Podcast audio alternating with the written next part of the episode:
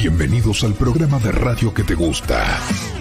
Porque acá tenemos data, información y buena onda. Todo está acá. Dominio Digital. Con Claudio Reyes, Daniela Gastaminza, Daniel Santinelli, Alejandro Bonique. Contactos. WhatsApp 1140 81 9599. Twitter arroba Dominio Digital. Facebook Dominio Digital. Bienvenidos. Hola, ¿qué tal? ¿Cómo están? Bienvenidos. ¿eh? Nueva emisión de Dominio Digital. Estamos en vivo, son las 5 pasaditas, ¿eh? aquí en 502 en Buenos Aires, eh, con muchas ganas de conversar con ustedes, con mucha información. Hoy nos va a acompañar Maxi Firman, tal Chacal, el regreso del Chacal. Este, te- así que tenemos, este, está variadito y con mucha, mucha información para hoy. ¿Desde dónde llama el chacal hoy? Eh, no, no tengo idea. No sabemos. no- Le de- tenemos ya se van a enterar, ya se van a enterar. Bueno, primero, dos, tres cositas antes de arrancar mientras la gente va llegando acá a la reunión, ¿sí? Eh, por un lado, eh, vieron que la semana pasada les comenté de, bueno, de, de esta triste noticia de- del amigo José Zungri. Eh, hablé con la mujer, con la esposa, y ella va a continuar el, eh, porque ellos trabajaban este, juntos en el tema de merchandising, van ella va a seguir con, con- con el proyecto adelante. Así que desde acá vamos a estar apoyando, así que cualquiera que necesite en merchandising puede seguir contando con Zungri, que va a seguir figurando acá, va, a seguir este, en la tanda con nosotros, eh, que es nuestra manera nosotros de apoyar eh, en, esta, en esta desgracia. eh, para los que llegaron tarde no saben, este, eh, falleció por, por el COVID, menos de 50 años tenía, eh, para los que creen que esto afecta a los de 80, 90. bueno. Este, así que bueno, vamos a desde ya mantener el aviso como una manera de, como él nos apoyó mucho tiempo, ahora nosotros nos toca apoyar a, su familia y a, su hijo. Así que si necesitan merchandising, Zungri Merchandising, ¿eh? por nuestro amigo José. ¿Está? Bueno, después, una cosita más cortita y arrancamos. Eh, me está preocupando mucho el tema COVID. Tengo casos cercanos por todos lados, en la familia, en los amigos. Yo sigo rompiendo los quinotos, hace mucho que no hablo, pero cualquiera que tenga COVID, sí, tiene que tener un oxímetro. ¿eh? Esto a mí me dijo que yo no estaba saturando y que tenía este, neumonía y me sentía bien y podía respirar. O sea que este aparatito puede ser la diferencia. ¿eh? Mira, está en 99, me siento un campeón. ¿eh? Puede ser la diferencia entre ir a terapia intensiva o no, o ar- agarrarlo a tiempo. Así que cualquier persona que tenga COVID, díganle que se consiga, vale dos mangos en cualquier farmacia, hay un montón de marcas. Acá dice Horacio Ramos, hoy me lo compré. Eh, la verdad, por lo que vale, no sé si habrá aumentado ahora. Yo lo compré cuando tuve COVID. Este, recomiéndenselo a cualquiera que tenga COVID. Yo, am- amigos con COVID que se lo dije, no me dieron mucha bola. Bueno, sí, no sé. En mi caso, fue la diferencia por ahí entre ir a terapia o por ahí en este momento estaba conduciendo ponique, que eso hubiera sido realmente grave. ¿No? Digo. Bien, Bueno, debemos, debemos recordar Hablando de catástrofe. No sé, dos mil pesos. Hasta la BBC levantó esa nota tuya. ¿Eh? Hasta la BBC levantó esa nota. Salió por todo. Bueno, pero escuchame, no puede ser que los médicos no te de un aparatito que vale como, como dos mil pesos, eh, vos no, no sepas lo que está pasando con, con la oxigenación de la sangre. O sea, la sangre tiene que llevar oxígeno a los órganos. O sea, es algo medio obvio, pero bueno. Yo, yo me di cuenta, ¿sabes qué? Algunos médicos, y termino con esto y hablan ustedes, no, te dicen que no te lo compres para que no le rompas las pelotas. Porque si vos estás, ay, estoy 96, ay, estoy 94, ay, estoy 95. Entonces esperan, espere que le falte aire, doña. Déjese joder. Me va a estar llamando cada rato para decirme cuánto ante el oxímetro. Espere, espere, cuando se cuando me llama. ¿Viste? Bueno, en fin, no hablo más. Como, como los pediatras con los, con los chicos. Perdóname, Claudio, recordemos. ¿Vos qué valores tenías de oxigenación? Y cuando, cuando me asusté, cuando, va, cuando le dije a la médica que me mandó la ambulancia, que no usé por suerte porque fui solo, eh, estaba saturando 90. Que Y me, sentía, ¿no? y me sentía bien, 95 para arriba. 95, eh, me, me contaste A ver, yo no lo estabas sabía. cansado, no A ver, cuando- cansancio, cuando yo- nada. Nada, me sentía divino. Ese es el problema, no tener síntomas. Cuando yo me, me- cuando a mí me hisoparon, que me dio positivo, saturaba 99.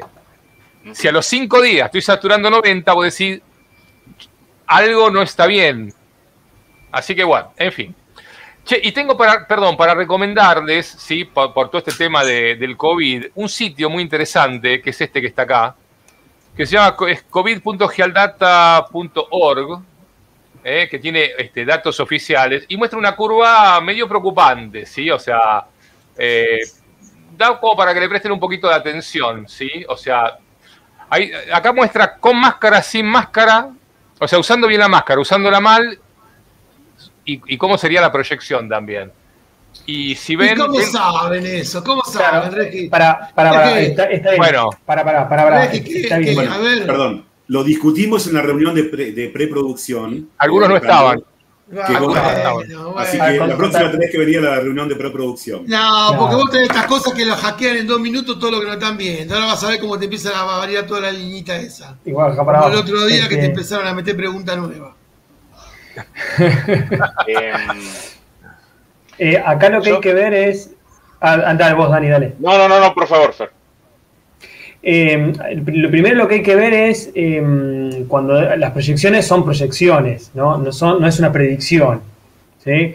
Donde vos la proyección lo que supones un montón de cosas, que si el modelo que tenés y si los parámetros que usás, y tal cual, entonces e, eso es lo que proyectás, no es una predicción. Yo habría que ver exactamente a qué se refieren con, estas cosas, qué, son los modelos que están usando y demás lo, que yo leo acá, lo que, lo que dicen es esto, es, eh, se ve que tienen un modelo donde, donde lo que dicen es, bueno, cuál es la tasa de contagio que vos conseguís, si todo el mundo tiene máscara, si alguno tiene máscara o eh, no termina de ver del todo, y eso lo meten en su, en su máquina, dado los datos que ya tienen, y te tiran esas cosas. ¿sí? Me parece que por lo pronto es, y fíjate lo interesante de todas las curvas, ¿no? Fíjate que la mayoría, de y como toda proyección, eh, digamos, eh, eh, probablemente sea precisa en, los, valores que vos que proyectás dentro de poquito y diverge con incerteza que diverge también infinita en la medida que vos te vas alejando. Entonces, por ahí, esas cosas raras que hacen las curvas no, no, habría que darle bolilla, pero eso, sí te, te, sugiere estos estudios, bueno, viste que sí, que no usar máscara es peor este, que, usar máscara. Ah, hay que agarrar esto con pinza, me parece que, este, de nuevo, hay que ver exactamente qué es lo que están haciendo, qué modelo tienen y qué es exactamente lo que quieren, este, cómo están usando esos valores. Mira, por lo pronto, yo sin ningún gráfico te digo que de golpe, de no conocer a nadie más con COVID, tengo cinco casos de amigos, parientes, algo pasa. Sí, a ver, Claudio, eh, ¿sabes qué pasa? Ese es, medio delicado el tema. Eh, a ver, antes que nada, acá el tema no es plantear si, barbijo sí o barbijo no, si cuarentena sí o cuarentena no, es, otra etapa. Lo que estamos analizando acá es otro tema, es tratar de entender los números y, llegar a conclusiones a partir de ahí. Entonces, eh, es delicado lo que vos decís porque el efecto anecdótico puede estar muy sesgado. De pronto se da una situación donde, no sé, digo una cosa, en un colegio o en un club se produce por alguna circunstancia un contagio masivo y resulta que la mayor parte de tus amigos son de ese mismo ámbito. no. no, no, estoy dando un ejemplo, Claudio. No estoy, no, no, eso es lo que te estoy diciendo. Lo que estoy queriendo decir es que la anécdota individual es poco representativa. Sea la tuya, la mía, la de Ponique, la de cualquiera. La anécdota individual puede ser poco representativa, por ejemplo, por esto que estoy diciendo. Resulta que todos tus amigos son del mismo club y se contagiaron todos juntos. Es un ejemplo, no lo estoy diciendo, es un ejemplo. ¿sí? Por eso digo que la anécdota individual es muy valiosa para uno personalmente, pero en términos generales es poco representativa. Entonces lo que hay que hacer es analizar los grandes números. Este, el problema fue que Claudio invitó a los cinco amigos a comer y los cinco están contagiados. claro, claro. Ese es el Se besaron en la boca entre todos y ahora están todos contagiados. ¿Te das cuenta cuál es el problema? La mano viene por ahí la cosa. nada de piquito. En este, en este living donde estoy yo, el 100% es hincha de Claro, claro. Bueno, ahora entonces a lo que yo voy es otra cosa. Digo, el tema de la importancia de los números. En, esto que estamos viendo, que vamos a mostrar, Claudio, seguramente hay un modelo y ese modelo lo aplican para todos los países y debe ser un modelo estandarizado que lo están replicando. Que hay que ver qué tan bien o tan mal está ese modelo. Primer punto es lo que decía Fer, por un lado. Por otro lado, tenéis que ver si los datos que estás tomando representan lo mismo en todos los casos. Porque en un país medís este, los casos de una manera o medís la cantidad de esto, de aquello de una manera y en otro país de otra, o dentro del mismo país, en distintas provincias, entonces a veces estás sumando manzanas con motosierras, ¿viste? O sea, estás relacionando datos que por ahí no, no son homogéneos. Y por otro lado, además de todo eso, está el tema de la validez de los datos en sí, cuando vos te pones a analizarlos. Por ejemplo, yo digo esto, vos fíjate lo que pasa acá en Argentina, ¿sí? Este, en el caso particular de Argentina, estos últimos días eh, hubo una especie de uh, récord de casos que asusta a priori y dices, uh, pero por otro lado, cuando te pones a ver la cantidad de testeos que se estaban haciendo, decís, para, pero la proporción de casos positivos en relación a los testeos se mantuvo bastante constante. De hecho, digamos, a veces algunos de los días que tuviste caso récord era más baja. Entonces decís, pará, estoy teniendo más casos positivos porque estoy haciendo más testeos. Pero a su vez, decís, para un cachito, porque acá no estamos testeando al azar masivamente. No es Inglaterra que cualquier persona se hace dos test por semana. Acá estás testeando solamente aquellos que dicen, che, yo puedo tener síntomas o estuve en contacto estrecho, estuve... Entonces, también eso está totalmente sesgado. Entonces, en definitiva, lo que termina pasando es que las, las recomendaciones de la, de la OMS y de, de lo que hacen en algunos países, donde hacen testeos masivos y donde se hace mucho testeo aleatorio, desde testear en ciertos lugares, ¿viste? En terminales de tren y qué sé yo, que también es sesgado, porque lo que estás viendo es la estadística de los que viajan en ese tren. Este, lo ideal sería decir, chicos, hoy vamos a testear al 1 por mil de la población. A ver qué número salió en la lotería ayer. Eh, el 478, listo. Todos los DNI que terminen en 478, esta semana se testean usted acérquese, viste como para las elecciones, todos van con el DNI, todo lo que tengan 478 van y se testean. Entonces, eso sí te daría una muestra mucho más realista, donde decís, esto está tomado al azar, y no se el número de DNI, no hay un parámetro, no estoy midiendo a los que salen a caminar más o salen a caminar menos, que van a comer más, van a comer, estoy midiendo al azar. Y ahí decís, che, ¿cuánto me dio? Y ahí tendrías realmente una muestra como para decir, che, ¿sabés qué? Mira, tengo infectada al tanto por ciento de la población, tengo con anticuerpos porque ya estoy infectado el tanto por ciento de la población, ahí tendrías un panorama. Pero acá eso no lo tenemos, no lo tenemos. no, tiene sentido ponernos a discutir si está bien, si está mal, si el de Cava, si el de provincia, ya está. Eh, analicemos el hecho en sí. El hecho en sí es que los números acá dicen otra cosa. Entonces, resulta un poco difícil hacer una evaluación real. Por otro lado, si vos mirás las cifras de mortandad, eh, no, no se han incrementado notablemente. Entonces ahí decís, para, pero entonces en realidad este incremento de casos es nada más porque estamos haciendo más testeo, pero la situación sigue igual que antes. Bueno, no sé si están así. Primero porque la mortandad importante la tuvimos el año pasado, donde había más gente enferma, más gente mayor que se moría. Lamentablemente es así, ¿viste? Primero se mueren los que se mueren y después los que sobreviven, sobreviven. Entonces, hoy en día es, natural que baje el índice de mortandad en la medida en que vos decís los más expuestos, los más vulnerables, por ahí ya murieron más antes, ahora van a morir menos los más expuestos. Pero a su vez, eh, viste, acá otra vez todo, todo se, todos son variables sobre variables sobre variables que va sumando, porque también hay mucho cuestionamiento a las cifras que estamos teniendo acá. Este, hay mucho cuestionamiento por, esta falta de homogeneidad.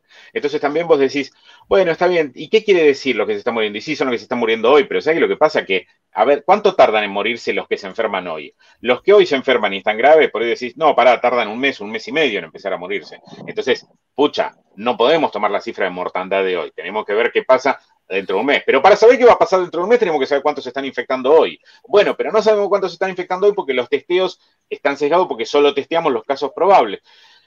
Entonces es una rueda, ¿viste? Donde te tropezás de un dato con el siguiente y al final masajeas números en un Excel gigante que terminan no representando nada. Es, medio complicado, ¿entendés? Este es el verdadero problema. Bien, bueno.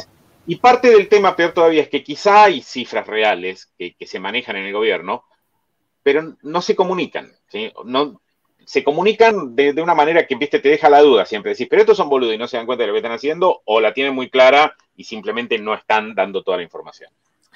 Oh, yo quiero, si me eh, permite, Regis, si me permite, quiero, darle, quiero, darle, la bienvenida acá a nuestro selecto grupo de, de audiencia, de televidente, de radio escucha, no sé cómo se llama a, mi nuevo, a, mi nuevo, amigo Pablo Carballo, que acaba de poner 750 uruguayos, equivalente a 17 dólares.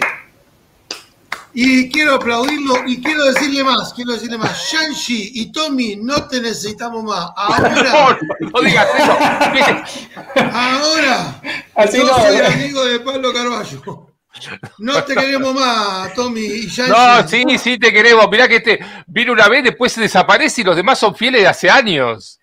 Eh, perdón, voy a hacer una aclaración, Claudio, si usted me permite. Eh, vi que en algún momento hay gente que está poniendo donaciones y un mensaje. Y aclaremos que no hace falta hacer una donación para que vuestro mensaje sea publicado. Ahí. Garantía, pero es garantía. Pero es garantía, claro. Es garantía, pero un buen comentario va a aparecer, ¿ves?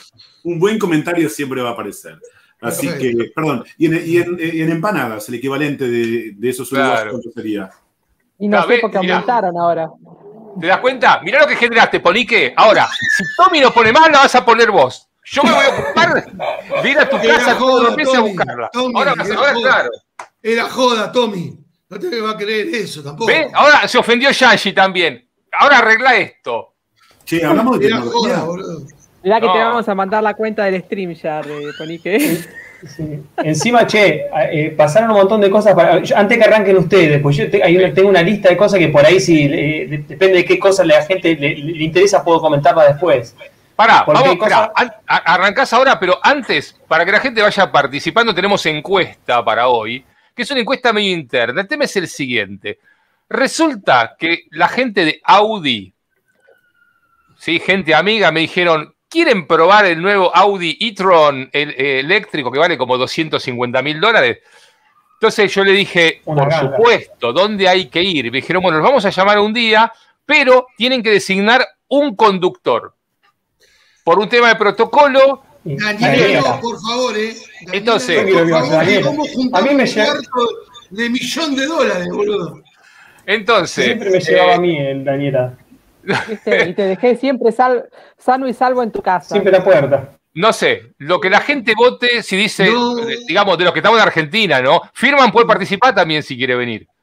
De firma no sé, pero, pero con Daniela donde te dejamos enterrado ahí en, ¿Te imaginas salimos todos los días? Yo no, no, no, sé, yo, el que quiera, este, este es el auto, mira, ahí se lo, ahí se lo muestro, ¿sí? es buena la biohacker, ¿eh? Me gustó, me gustó. ¿Te imaginas la biohacker? Un terraplanista, ahí está. A ver hasta dónde llega y si se cae del mundo, de, la Tierra. Un auto eléctrico. Para los que nunca manejaron un auto eléctrico, tenemos la chance. Vamos a ver qué vota la gente. El que vote, el que va a manejar el auto. ¿Y eh, dos, tres meses? ¿Dos, tres meses? Yo creo que probablemente va a ser excelente. ¿sí? va a ser un excelente auto para manejarlo. El problema con los autos eléctricos, ya lo hemos hablado, este, es la No tenemos ningún problema con los autos eléctricos, y menos con los de Audi. No, no, no, no, no, tenemos problema con ninguna marca, los queremos mucho a todos. Son todos amigos. el mismo. El problema no es del auto. El problema, como dijimos, es la infraestructura en las grandes ciudades donde la gente vive en departamentos, donde por ahí no, no está preparada, este, ya lo hablábamos, el tema de las cocheras, de que haya enchufes, de que haya todo, la, la conexión eléctrica este, preparada en condiciones, pensar que son un montón de autos cargando, es un montón de electrónica. buena corriente. claro, mucha corriente. Tachame al chacal, tachame al chacal que no puede, no puede tirar el alargue desde el balcón del tercero ahí en Montevideo, tachame al chacal de la lista, ya quedamos menos. Claro, claro, por eso, este, hay, en, ciertos entornos esto está bárbaro. Este, si vos este, vives en California y tenés tu casa y qué sé yo, con todo, tus asas ahí, pasa la, la torre, está ahí con el cable de alta tensión ahí al lado, te colgás, bueno, o pedí que te lo bajen, no importa, como sea, este, está todo bien. En las grandes ciudades, vos imaginate esto en cualquier gran ciudad, ¿sí? Claro, lo paradójico que es donde son más necesarios, o sea, donde más necesario y más útil es un auto eléctrico es en las grandes ciudades. El tema pero es donde va a ser más complicado. El tema que a mí me preocupa es vos con un auto común, te quedás sin batería, ponés segunda, le pedís a dos tres changos que te empujen y salís caminando. Acá te quedás sin batería y cómo pones segunda y que te empuje. No, va con, va con el enchufe, chico. Disculpe, señora, ¿me deja enchufar en la pared? Sí, claro, le decís a los pibes que te sigan empujando. Bueno, acá hay un, hay un, proyecto que no sé de qué legislador para que creo que en el 2040, 2041 no se puedan fabricar en Argentina más autos que no sean eléctricos. O sea, tenemos grandes chances de... Sí, eh, a ver, se entiende el tema de la migración a, combustibles no fósiles, porque si en algún día logramos deshacernos de la generación de energía con combustibles fósiles, sea energía nuclear o lo que sea, este, bueno, de última, los coches también tendrían que no funcionar a energía fósil. Pero eh, para eso primero falta, y además que, bueno, hoy por hoy, aunque hoy todos los coches fuesen eléctricos, vos la, la matriz energética del mundo tiene mucho componente de combustible fósil. Entonces el problema de las energías verdes no te las sacas con los coches eléctricos. Sigamos usando usina de fuel oil, digamos que no tiene mucho sentido. Perdón, Claudio, estoy compartiendo la pantalla si querés mostrar los resultados, pero creo que vamos a tener que empezar a pagar por este servicio porque hay una recurrencia. ¿Por qué? Que no me convence. Vamos a tener que sacar la, versión paga. ¿Qué crees que te diga? Yo no sé si podemos seguir dejando que estas cosas pasen. Eh, Pero mira, ya hablamos del tema la semana pasada. Eh, a ver, si aparece grande así en el medio, me voy hasta no, no, no, no tengo ningún problema. Si sumás pelado, más poní que bien escrito, más poní que mal escrito, le gano a Daniela. Pelado poní que sí, puede ser, ¿eh? Y ahí... Mira, mira, mira, mira, mira. Claro, que... Popper tiene unas cuantas también, Popper, ¿eh? Hay tres o cuatro. claro, Y sigue ganando Daniel igual, ¿eh? Me parece. Sí. Perdón, no sabía que tenías apellido compuesto, Popper. Estoy aprendiendo algo, algo nuevo, es fabuloso. No, no sabía que tenía doble apellido. Te das cuenta lo que pasa con la democracia. Esto es lo mismo que con la democracia. Vos lo dejás votar y mirá lo que te hace.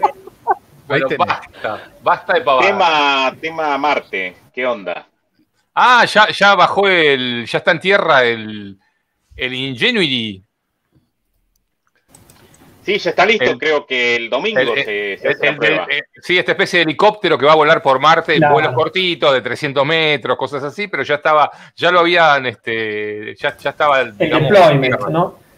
Claro, porque estaba como en la panza del, Curiosity, ¿no? Entonces lo, lo, bajó, el Curiosity se, se retrajo y de hecho lo fotografió y está listo para, operar. Lo que es increíble y, es, y va a ser la prueba de fuego este, en forma este, figurada, quiero decir, ¿no? Que eh, va a ser, digamos, tiene un diseño que está pensado para que pueda volar en esa atmósfera de Marte que es mucho más liviana que la nuestra. Entonces, bueno, tiene que conseguir, ¿no? Este, tracción, que se llama, y poder elevarse con, las aspas. Así que bueno, esperemos que funcione. Este, bueno, los vuelos de drones ahí. van a tener que girar a mucha velocidad eh, no, no, tengo los datos. Este, leí que creo que iban a hacer una primera una prueba haciéndola girar lento para testear, bueno, los, motores, bla, bla, bla, y después iban a probar a distintas velocidades. Este, sí, el problema es ese, desplazar la suficiente cantidad de aire este, con una atmósfera tan finita, ¿no?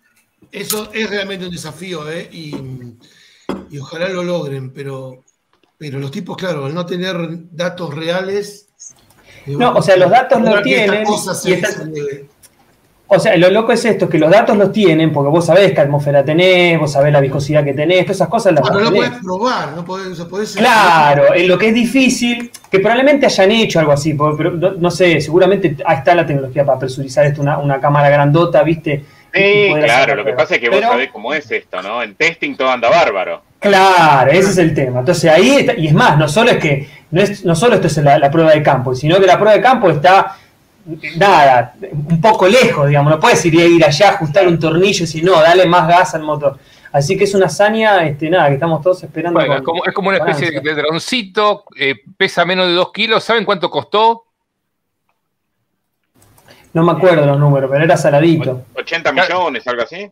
Como 40 palos verdes. Hace... Ah, creo que era como, como el programa 111.000. hay que ver qué, qué metes y qué no metes. como el programa 111.000, dice. A ver, ¿Tenés datos, firmas del programa 111.000 programadores? Eh, sí, sí, tengo los datos, tengo los datos oficiales que me habían contestado. Ajá. ¿Cuánto costó cada programador que, que, hizo este curso auspiciado por el gobierno anterior, ¿no? El gobierno de eh, Cambiemos fue. El gobierno de Cambiemos, sí. Me, me, contestaron después de un mes y pico con lo que faltaba, con un detalle, todo por secretaría, qué sé yo, solo de los primeros dos años, ¿bien? Solo los primeros dos años ¿bien? del programa, que fueron cuatro en total, y en, de los que fueron 1.800 más o menos eh, egresados finales que cursaron, más o menos costó unos 8.000, 10.000 dólares cada egresado. ¿Eh? ¿Eh? Eso es lo que terminó costando el programa. En los primeros dos años, calculando solo con el costo de los primeros dos años del programa. Monedita. Eh, en pesos son un montón de pesos, pero obviamente los pesos cada año son distintos, así que dar el valor en pesos es, difícil de, determinar, pero son más o menos sí, unos 12, eh, de 12 a 15 millones de dólares. Yo no estoy de fuera y no sabía muy bien. Perdón, programa, ¿qué pasaban? ¿Lo metían en un avión, lo llevaban un mes a Estados Unidos a entrenar y lo devolvían a traer? más o menos, más o menos, más o menos. O dos meses entrenando. Perdón, repetí el número. El, número en dólares, yo hice el promedio del dólar del año, más o menos. Más o menos, sí. más o menos el, costo que tuvo fue 12 millones de dólares. ¿Cuánto por, por egresado? Y, por egresado daba, cuando había hecho la cuenta, más o menos unos 10 mil dólares. Ajá. Sería interesante saber tener cifras, este, analizar cifras de la UVA para tener una idea de cuánto nos cuesta este, cada, cada egresado de este, algunas otras carreras, ¿no? Un egresado de medicina, de ingeniería. Sería interesante ver para hacer una comparación, a ver si realmente. Eh, eh, Chacal, una cosa más, algo que siempre hay que recordar: no hay datos de cuánta gente ya era programadora antes. De hecho, vos podías ser licenciado en sistemas y hacer el curso. Hacer esto solo para agregar una medalla. Para agregar, porque te daban, te dieron un certificado que son, hay 1800 analistas del conocimiento. Entonces, mucha gente se anotó para tener uno más, bien, porque le prometían que iban a conseguir un trabajo, bueno, listo, vamos. Y no hay datos de cuánta gente realmente aprendió con esto. O sea, esos 1800, yo diría que una gran minoría, en realidad, terminó por haber aprendido ahí. O sea, que eso agrava un poco la situación. Ok, va. Pero bueno, ya, habíamos hablado de esto varias veces y la gente de Concordia tenía un programa, por ejemplo, ahora puso una web, va a sacar la, segunda edición, la gente de Concordia, y, por ejemplo, pusieron los casos de éxito de los que consiguieron trabajo. Claro, hay una chica que la chica dice, en el mismo texto que ellos promocionan, dice, yo hace tiempo que vengo estudiando esto, ¿ven? Y entonces le consiguieron un trabajo, pero en realidad no aprendió por esto. Ella misma dice, eh, yo hace tiempo que vengo estudiando. O sea, lo que hicieron fue como cerrarle un poco a lo mejor los conocimientos y ponerla en contacto con una empresa y le consiguieron un trabajo. Pero claro, ellos dicen, nosotros le enseñamos a programar en dos meses y medio y consiguió trabajo. Y ese es el discurso. Pero cuando ves los datos, eh, En ese caso sería como una cuasi certificación.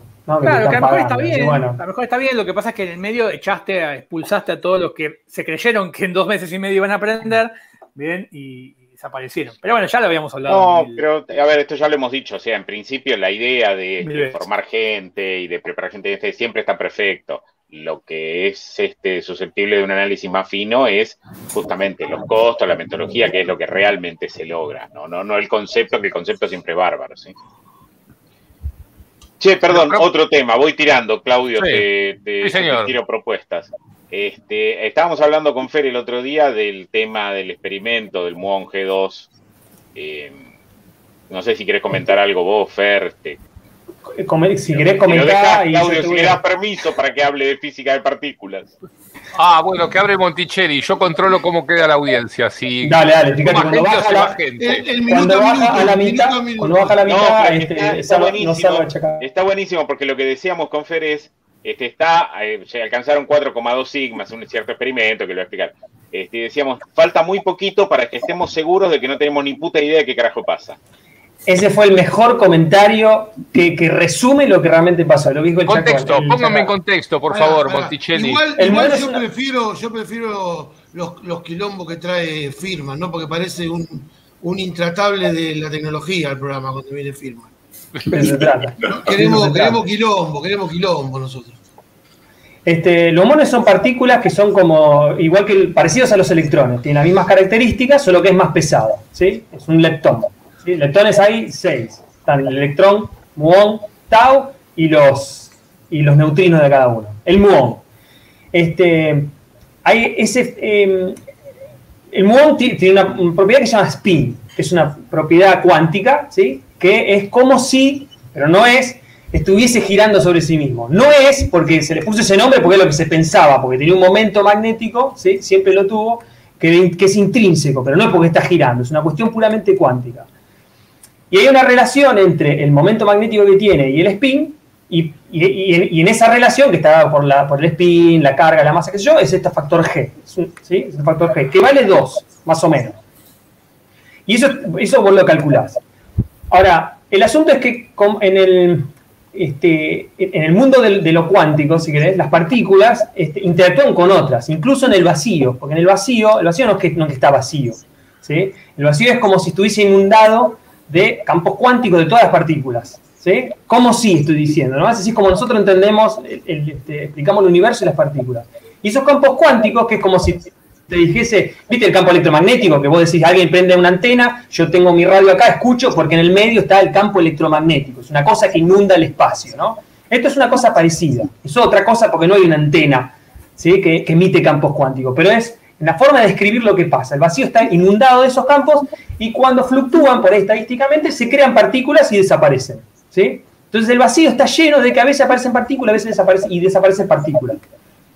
Eh, entonces la, todas las otras partículas que vos generás y lo tirás, este, interactúan con esas partículas que por ahí aparecen y desaparecen. ¿sí? Estoy sobresimplificando, pero esa es la idea. Entonces vos cuando haces las cuentas y vos querés calcular las propiedades de, tus partículas reales, como el muón, tenés que tener en cuenta cuando interactúa con esas partículas. Y bueno, ahí estamos entonces. El asunto es que si vos tenés en cuenta las interacciones con todas las partículas que tenés, podés saber exactamente todas las propiedades. Por ejemplo, este factor G. Entonces, haciendo todas las cuentas con la teoría como se conoce, e, ese, factor G tiene que valer 2,00 algo y un número, ¿sí? con muchas cifras. Y eso se puede saber con mucha precisión. Pero no alcanza con calcular las cosas con el modelo que tenés. Vos lo tenés que medir y ver cuál es. Gracias, por, gracias por lo de Shelton. Tenés que medir las la propiedades. Vos la calculás, pero la tenés que medir. Y cuando las midieron ya en el pasado, daba una discrepancia con el valor calculado. Una, discrepancia Tú decís, ah, da distinto, entonces el modelo está mal. Bueno, no necesariamente, porque vos tenés que saber cuál es la incerteza de tu medición y dependiendo de a qué distancia estás del valor que vos calculaste en unidades de esa incerteza, decís si hay una discrepancia real o no. ¿sí? Digo, yo espero que la regla mida 10 centímetros, ¿sí? porque la calculé tiene que medir 10 centímetros, y yo la mido con 11 centímetros más menos un centímetro, está a un sigma de incerteza. Está todo bien. En este caso, en este experimento que hicieron, este, le midieron el, eh, midieron el G, este factor, con un, año de toma de datos y consiguieron una medición con una precisión tal que discrepa con el valor calculado en 4,2 sigma. ¿sí? ¿Qué significa eso? Que si es una fluctuación estadística, ¿sí? Eh, la probabilidad de que eso pase es 1 sobre 40 mil y pico, no me acuerdo, son 4,2 sigma. Entonces, cuanto, más sigma tenés, significa que menos lo puedes explicar como una fluctuación de estadística. Si haces un sigma, bueno, puede ser que vos lo que mediste es una fluctuación estadística, no te dieron los errores. Y eso es interesante porque la única explicación de confirmarse, ¿no? De que el G no vale lo que dice el modelo estándar, sino vale otra cosa, es que el muón está interactuando con otras partículas que nosotros no conocemos. ¿Entendés? Entonces, eso es un poco lo que yo decía la vez pasada con esto de que hoy en día Vos para encontrar partículas nuevas hay dos maneras. Uno es como encontramos el Higgs, donde vos pones energía de manifiesto, entonces las partículas que vos no conoces aparecen y las puedes detectar. Y otra es haciendo mediciones de precisión, en donde la única forma de explicar las cosas que ves que no son como vos las modelás es porque estás interactuando con partículas que vos no conoces y no las pusiste en tu modelo. Eso es lo interesante. A ver, perdón, puedo hacer un comentario, sí. Todas las que quieras. Esto sería, esto sería más o menos, para, simplificar la idea, sería, pues imagínate que vos decís, que bueno, yo agarro, me voy este, de acá, voy por la autopista, agarro, voy a la ruta 2. Y yo sé que este, en, el camino hay eh, Fiat, auto Fiat, que son más o menos el tanto por ciento, va a haber Ford, que son el tanto por ciento, va a haber unos camiones Scania, que son el tanto por ciento, unos Renault, que son el tanto por ciento. Bueno, listo, más o menos, entonces yo sé que me voy a encontrar con tanto tránsito en la ruta y cuál voy a tardar tanto tiempo en llegar a Mar Plata. El primer día voy y tardo un poquito más, bueno, listo, casualidad. Segundo día también, tardo un poquito más, bueno, casualidad. El tercer día, todas las veces noto que tardo un poquito más y siempre es consistente. Entonces de esto, lo único que puedo decir es que hay otra marca de auto que están en la ruta y que yo no la conozco. ¿sí?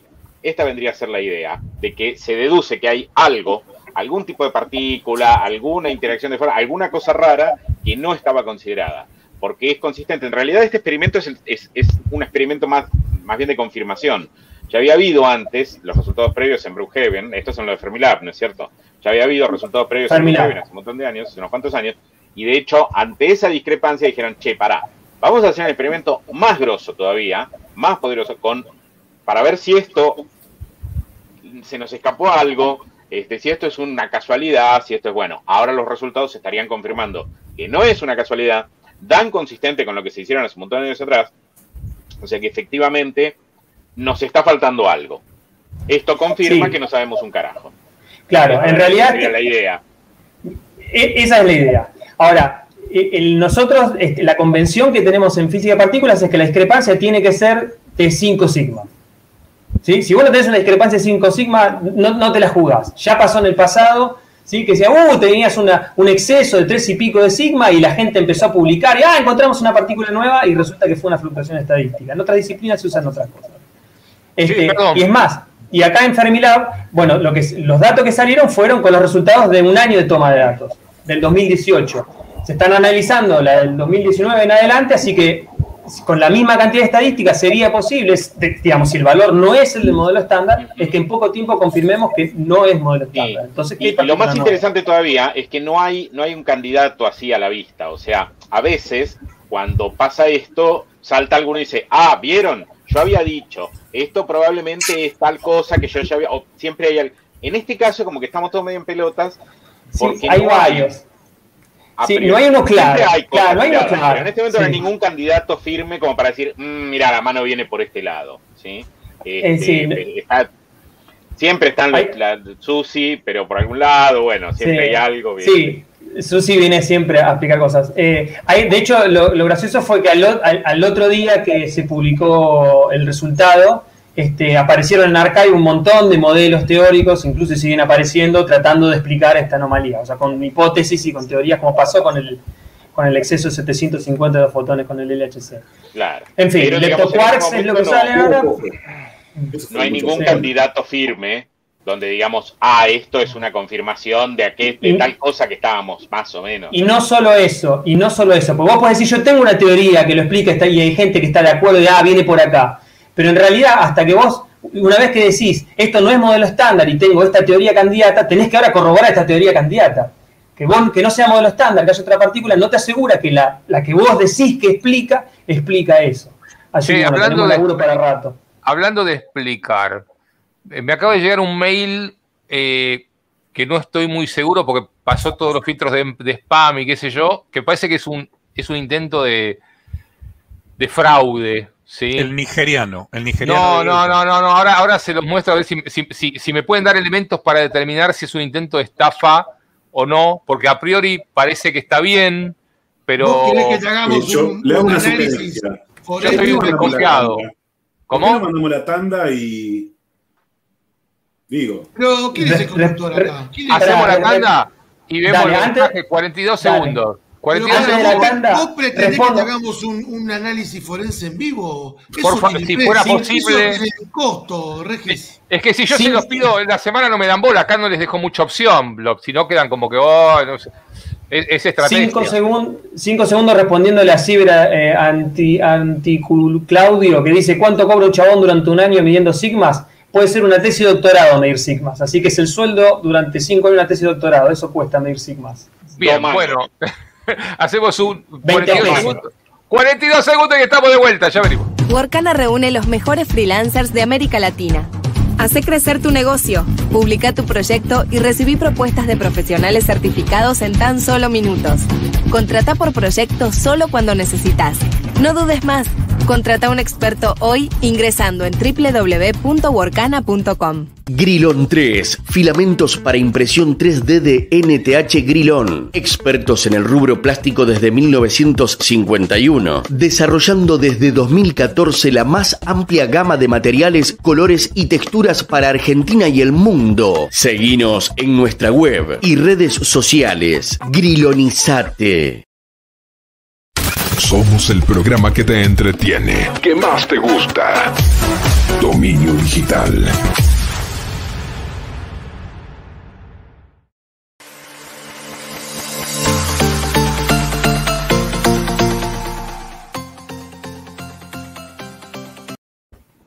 Bien, bueno, seguimos aquí en Dominio Digital. Em, perdón, vieron que, bueno, antes de ir al corte, este, breve, como les prometí, vieron que ahora tenemos barra de progreso en el corte, o sea, tiene tiempo para ir al baño y venir corriendo. Eh, recibí un mail que tengo muchas sospechas y por ahí me pueden ayudar y, de paso algunas de las personas que nos ven darle algunos elementos para que ayuden también a determinar cuando te llega algo que parece cierto, pero yo últimamente desconfío de todo eh, porque hice una compra en el exterior. Yo les muestro lo que dice el mail, se los leo, no sé si se llega a leer, pero dice em, información importante sobre su envío. Estimado, eh, dominio digital, le informamos que su envío proveniente del exterior se encuentra retenido en la sucursal de retiro de la Avenida Antártida, Argentina. Debido a un error en su declaración jurada, debe de abonar un importe de 8.210 pesos para completar el total de tasas impositivas.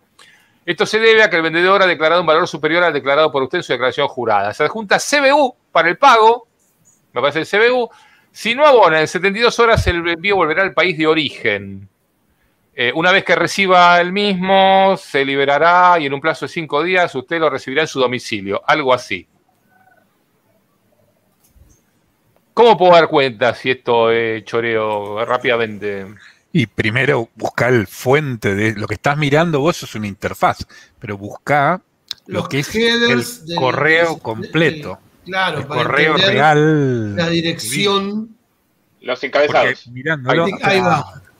el me parece que es válido. Informes arroba correo argentino comar, eso como tal parece válido. Pero hay que analizar todo el header porque es raro. Yo no creo que nadie, no creo que correo argentino te dé un CBU. Fíjate que ya está recibido desde un MTA de, de HostGator, ¿no? Ya eso te empieza a dar una Claro, ese es el primer punto, porque es trivial este, cambiar el, mail from en, un mail con lo que se te ocurra, ¿viste? Juan Perón pongo si quiero, o sea. Eh, lo que vos decís, Dani, está bien, pero no es garantía. ¿sí? Y si te fijas, si te fijas ahí mismo te está diciendo el SPF que el dominio de Correo Argentino, Comar no está, no, tiene asignado a la IP 111. a ver, no alcanzaba a ver bien, pero eso es lo que estaba tratando de ver. Sí. Claudio, no es posibilidad de marcar algunas cosas? Claro, ahí está el dato. ¿Ves donde dice receive de SPF fail? Y te digo, marcarlo con el mouse? Ahí hay un, Ahí hay un temita, Correo Argentino tendría que configurar su registro SPF para que en caso de que este, claro, para hacer un, hard fail, digamos, ¿sí? para framework. Claro. Este, ahí lo que está diciendo esto, Claudio, es que este mail provino de una dirección IP que no está designada por correo argentino, Comar, como este, un, enviador permitido. ¿sí? No es un server de mail eh, autorizado por correo argentino, Comar. Lo que salta también a la vista automáticamente es que está enviado desde un IP de Japón y allá no se ve porque ahora hay un cartel encima que dice este correo es verdadero, pero claro, el 111, eh, abajo de todo te dice que se recibió originalmente claro. el 111 punto, que es un número en Japón. Que medio raro que Correo Argentino esté eh, usando SMTPs en Japón. Digamos que yo puedo poner mi propio MTA y hacer que ahí mande mail Daniel Sentinelli que diga que viene from Daniel Sentinelli no garantiza en absoluto que Daniel Sentinelli quien mandó el mail. Y eso es lo que pasaría acá. ¿Qué pasaría si tuviéramos el CBU? Qué interesante. Está, por ahí el CBU, pero con banking. A ver, no sé si lo vas a querer mostrar, Regis, el CBU. Y está mostrando. Y ya que lo está mostrando. ¿Por qué no mostrarlo si esto es gente que está queriendo que le mande dinero? Si alguien tiene ganas de mandar dinero a ese CBU. Claro. Así, así Claudio recibe su paquete. No sé, ¿querés que te lo mande por, te lo mando por privado o eh, poní que te sirve de algo ver el Pero si, ya se está viendo. no, para que no lo copies y pegue, digo. Para que no te copies y pegue. Mándamelo, mándamelo, yo te voy a decir por lo menos el nombre de pila, ¿no? A ver, termina en 3733. Roberto Adrián Bisignani. Ah, ¿ya lo tenés? Ya lo ah, encontraron, ¿eh? Roberto Adrián Bisignani, que debe ser el representante de Correo Argentino, ¿no? Y está el Quits, 20 millones, no, 20, perdón, 11 millones, 043 473 guion 2. Eh, bueno, claramente no, no, a ver, no, no, no encaja nada, ¿no? Lo curioso es porque yo tengo el mismo nombre. Acá probé. Gmail no lo filtró, ¿no? Gmail se le coló Gmail. A ver, espera, espera que te muestro. A ver, Maxi, ¿qué querías mostrar? A ver. Ahí también lo probé lo mismo. Me probé el alias en un home banking, me da a este señor Roberto Adrián Vicignani. Así que. ¿Y si lo llamamos en vivo? ¿De qué banco es realmente? no, ¿qué puede pasar? Que no atienda. ¿Dónde tenés, el, dónde los, datos de.? Es de Olivos, el señor es de Olivos. Oh. Y se dedica a que a la, a la venta al por menor de diarios y revistas. ¿Y qué tiene que ver con Correo Argentino el señor? ¿Trabaja ahí? Quizás distribuye. Igual es muy probable que también no, sea. o quizás quizá sea una víctima. Sí, estaba pensando, estaba diciendo eso. Lo más probable es que le, claro, Sí, pero si vos sos la víctima y te llega guita a tu cuenta por tu CBU. No tenés el control de la cuenta. ¿Sabés qué es lo que pasa? No tenés el control Capaz que esa cuenta se la abrieron con un DNI digital trucho, con ahora con el DNI y el número de trámite. Le abrís una cuenta nombre de otro y listo. Eh, nunca se va a enterar. Por eso... o es un señor que tiene 90 años y que, viste, eh, alguien lo cuida y le zafanaron el documento y no, sé, ahí seguramente puede sacar la edad por el DNI. Un detalle importante que ahora está ocurriendo mucho. Te empiezan a pedir para validar tu identidad foto del DNI de ambos lados, ¿no? Como para, para que vos demuestres cuando compras o vendés que sos la persona que decís ser. Mucho cuidado con eso, porque uno en su buena fe muestra esa información, una foto que hoy con un WhatsApp y enviarlo por un WhatsApp es una estricta pelotudez. Pero ese DNI después puede ser usado por, el, que lo recibió para hacer una suplantación de identidad y volvérselo a mostrar a otro que está estafando con tu DNI que vos diste sin la intención de que eso ocurra. O sea que, ojo, cuando te pidan en tus compras de, de, home, de que haces por este, en estas plataformas de compra y venta, que te pidan foto anverso y reverso del DNI este, para validar tu identidad, porque después eso vaya a saber dónde continúa. Chango, perdóname, cuando vos vas a comer a un restaurante y pagas con tarjeta de crédito y te piden el DNI, viste, se lo ya es así, dos minutos y de vuelta te sacó fotos de todos lados, ya está. Es reducir la superficie de ataque, es reducir la superficie de ataque. Claudio, pero vos tenías eh, algo en la aduana, o sea, claro, por eso dudé, por eso dudé. Alguien vendió el dato de ahí. Eh, no, necesariamente. Capaz que casualidad. Yo compro, compro muchas huevadas que por supuesto no las comento acá para que no me gasten un año y medio, ¿no? Sobre todo la última que compré que no, tiene vuelta, esa no tiene retorno. Entonces. Ni siquiera este, me dijo a mí que compró. Ni Daniela sabe, nada, quedó, quedó como una cosa de. Es algo íntimo que no queremos no, No, sí.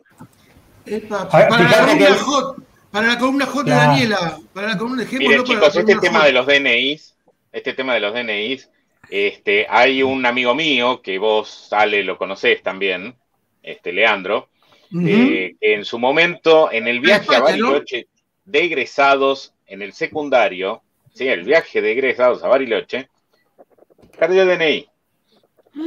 Esto ya está, se imaginan la joda de pedo, la mina, esto, lo otro, aquello, nunca hizo la denuncia, qué sé yo.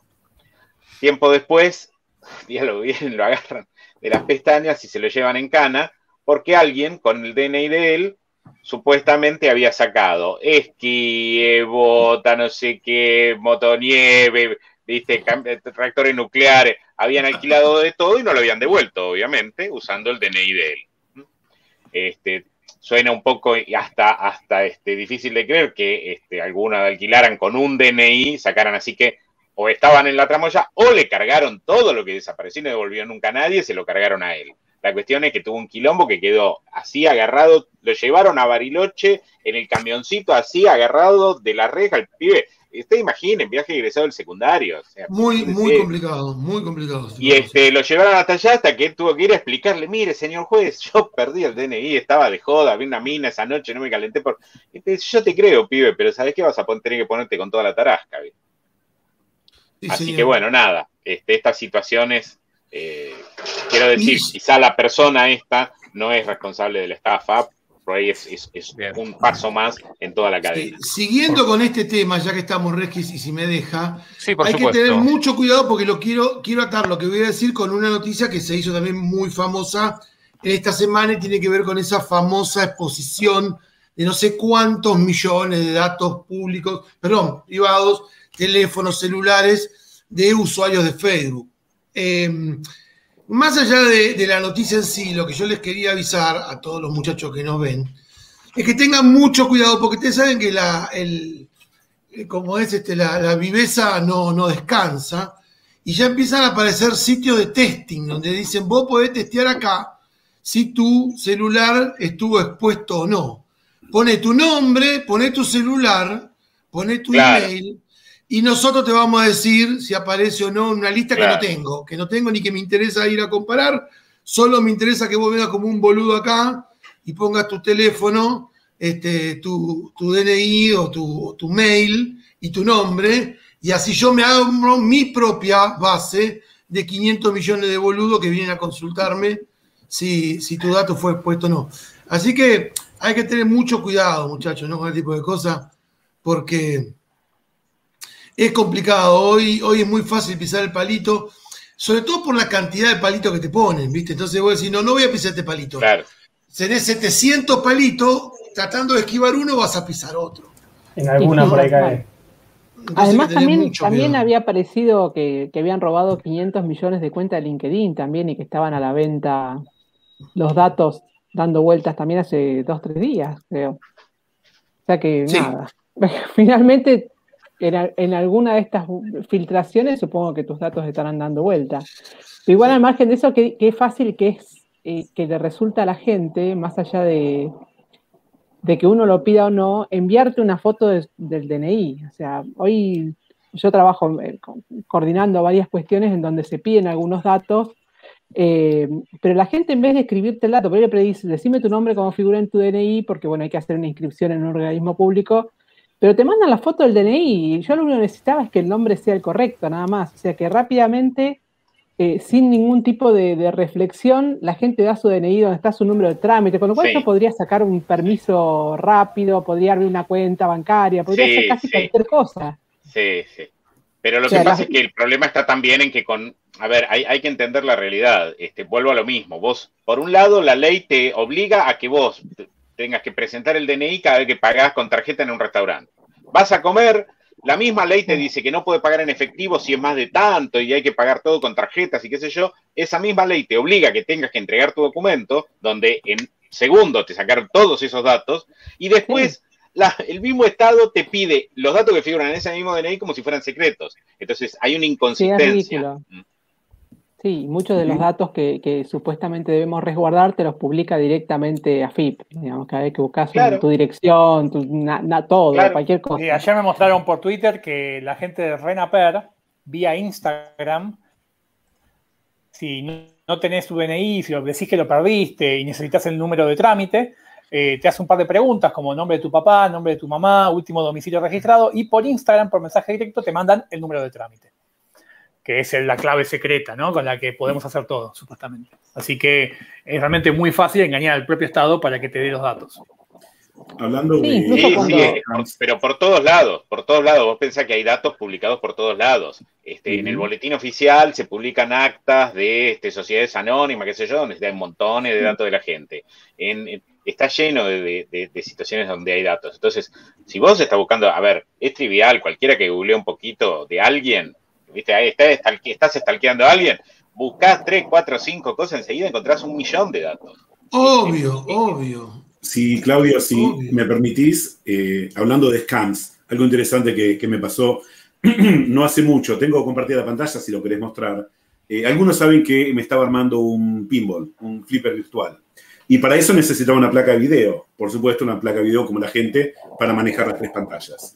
Y empecé a buscar y encontré esta en Walmart, Walmart de Canadá, que era una 1050 Ti por 120 dólares. Dije, maravilloso, esto me tiene que, eh, me tiene que funcionar y tiene que soportar las tres pantallas, más todos los videos. La cosa es que la encargué, tardó como 45 días en llegar, vino de China, y cuando la instalo, eh, no me acepta los drivers y empiezo a sospechar un poquito, miro de vuelta. A ver, el precio. Era una Trida era una de 9800, ISA. Era una 570, algo por el estilo, pero los desgraciados lo que hicieron fue imprimieron este, este diseño con los dos ventiladores y se lo pegaron encima a una 570, no, creo que era 570. Y y lo mandaron, o sea, lo mandaron como si fuera una, una 1070. Ahora, como uno más o menos puede sospechar este tipo de cosas, acá en Canadá lo que puedes hacer es, si algo no te gusta, lo puedes devolver. Entonces, eh, como lo había comprado a través del marketplace de Walmart, que es un marketplace como fuera el de, el de Mercado Libre allá en Argentina, eh, no me gustó, lo llevé de vuelta a Walmart, acá a una cuadra, eh, pero, a ver, el chino que le había mandado, porque era de China, o sea, de, decir el chino no tiene nada malo, me había tratado de cagar, básicamente. Así que lo que hice fue agarrar una placa vieja que tenía tirada por ahí, la cubrí de huerta con, el, con las burbujitas, la puse dentro de la caja, la llevé a Walmart y le dije, no me gustó. La chica de Walmart agarra, abre, no sabe lo que es, creo que era una RS232, no sé, una cosa del año del pedo, pero afuera decía Graphic Card. La metió de vuelta, dice, aquí tiene, le devolvemos la plata, y el chino tuvo que pagar para recibir esa placa de vuelta en China si no la quería destruida. Así que algo que, bueno, que leí por ahí en los comentarios, si compran en cualquier tipo de marketplace, eh, nada, te pueden abrochar o te pueden intentar eh, eh, cagar, si se me permite esa, humilde expresión, en cualquier lado. Sí, yo les recomiendo algo porque estoy viendo últimamente muchísimos sitios de venta de productos que parece que están muy bien hechos, que te cobran con Mercado Pago y qué sé yo, y que después ya van dos veces que en cuanto a la persona que, aparte te miente, porque ya la foto del SEO que aparece en el sitio de, del, del, del, dueño, del qué sé yo, es una foto de banco de imágenes. Digo, y encima se llama imagen, eh, viste, eh, Magic Bank 600 por 900, o sea, ni siquiera se toman el trabajo de cambiar el nombre. Eh, y están vendiendo y hacen promoción en las redes sociales y están estafando a un montón de gente. Vos a los tipos, todos te dan un WhatsApp en el WhatsApp le haces dos preguntas y ya en cuanto los incomodás con preguntas del estilo, mira, a uno le digo, ¿me puedes pasar eh, la razón social de la empresa y el quit? Eh, porque los tengo que poner como proveedores para comprarles. Y de tipo, me tira un quit, ¿no? Lo busco, qué sé yo, y es de un pibe de una localidad acá del Gran Buenos Aires, no sé dónde. Eh, y le digo, ¿la razón social de la empresa cuál es? Y me bloquean. Mm. O sea, y tienen millones de comentarios en las redes sociales, la gente comprando y un montón diciendo gente, gente diciendo, no me mandan el producto, no sé qué. Y, digamos, la verdad, eh, el único lugar donde se puede comprar con confianza creo que es Mercado Libre porque la compra la tenés protegida. Y no, y, no, no tengan en cuenta que Mercado Pago no es Mercado Libre. Estos sitios operan con Mercado Pago pero Mercado Pago, ¿sabe lo que te dice? ¡Ah! ¡Oh! Si no hay mucha, si no hay denuncia, eh, nosotros no tenemos. No es Mercado Libre esto, esto es un medio de pago. Entonces, eh, ojo, que, sea, que, que paguen con Mercado Pago no protege las compras online. ¿Sí? Sí, o por ahí si van a hacer un pago medio dudoso, que lo hagan con alguna tarjeta de que tenga compra protegida o algo de eso, porque realidad nada, no por mucho con sitios muy bien hechos, pero cuando los em, empezás a, mirar más finamente, empezás a encontrar detalles que te llaman la atención. ¿Viste? Faltas de ortografía, fotos, ¿viste? O cosas. Es más, usan fotos de celebrities con sus productos que están truchadas. Digo, la verdad, es, está peligroso estar comprando cosas en cualquier lado que uno no puede verificar, ¿viste? Y, pero siempre ha sido así, Claudio. Este, a ver, el, hecho de que, se invente... Hay mucho creo que cada vez más, creo que cada vez más. Y porque es más fácil. Es más, fácil. Pero a ver, la realidad de comprar en un negocio donde vos vas y agarrás las cosas, primero las tocás, las mirás y, viste, y si te cagaron, vas y le rompes la cara, este, eso es algo que no es que surgió de casualidad. Eso surgió después de millones de años de garcas, eh, viste, que cagan a la gente. O sea, la realidad tiene un, tiene un porqué. Sí, pero ¿sabe qué pasa, Chacal? Que queremos, queremos ser la fantasía de que, ay, compramos por la internet. A ver, yo entiendo, lo hablábamos la otra vez en alguno de los foros, de gente que por ahí vive en el interior, en lugares donde hay ciertas cosas que no llegan. Y sí, tienen un factor de riesgo, escúchame, tenés los beneficios de vivir en un lugar donde, viste, podés dejarle el auto con la puerta abierta y no te afanan el estéreo. Bueno, la contracara es esto, que para ciertas cosas o tenés que pagar el flete y venirlo a buscar acá o mandar a alguien a buscar o qué sé yo, o te arriesgas a que te garquen. Todo tiene su compensación, digamos, ¿sí? Todo, en el fondo hay un equilibrio en las cosas. ¿Qué le vas a hacer? Bien.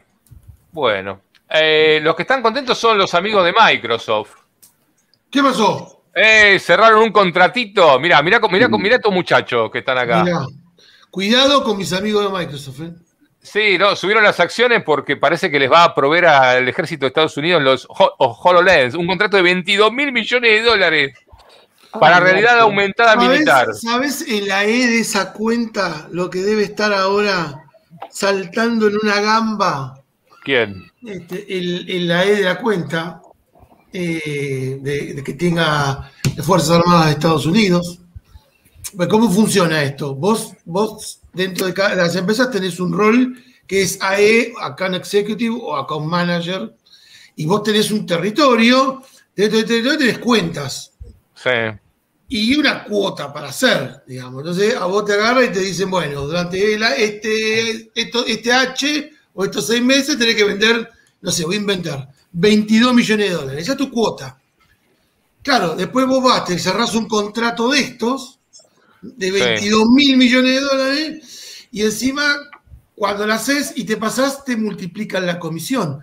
O sea, el tipo, si, si rompió la cuota con este negocio. ¿Cuánto ganó el ejecutivo de cuenta que le, se hizo millonario, millonario. Que, le, invocó los SoloLens? Pero vos pensás, pero vos pensás que los acuerdos con el ejército de Estados Unidos los cierra un chabón que se llama Carlitos y que es ejecutivo de cuenta? No, ¿En serio? No, pero como ejemplo vale, pero, No, pero, no, pero existe el rol. O sea, sí hay un Carlitos que tiene esa cuenta asignada en su territorio, aunque para cerrar este negocio, este Carlitos utilizó desde Satya Nadella para abajo a 50 personas. Pero que el tipo hay un responsable de esa cuenta y tiene cuota, pero te lo garantizo. Seguro, en los papeles existe, pero este tipo de negocios se cierran de, otra manera. Esto se, ¿Sabés la vuelta que tiene? Acá esto está involucrada desde la mafia japonesa hasta uno terrorista de algún lado de no sé dónde, pasando por los traficantes de opio de, de Afganistán. Un quilombo debe haber acá. Este tipo de negocios, este, obviamente, involucran el AE se llenó de guita igual por todo eso. Chicos, yo me tengo que ir, ¿sí? Este, bueno, Chacal, vaya. Los saludo, Egotegarco y nomine Sarasum. bueno, hacemos una tanda y ya volvemos.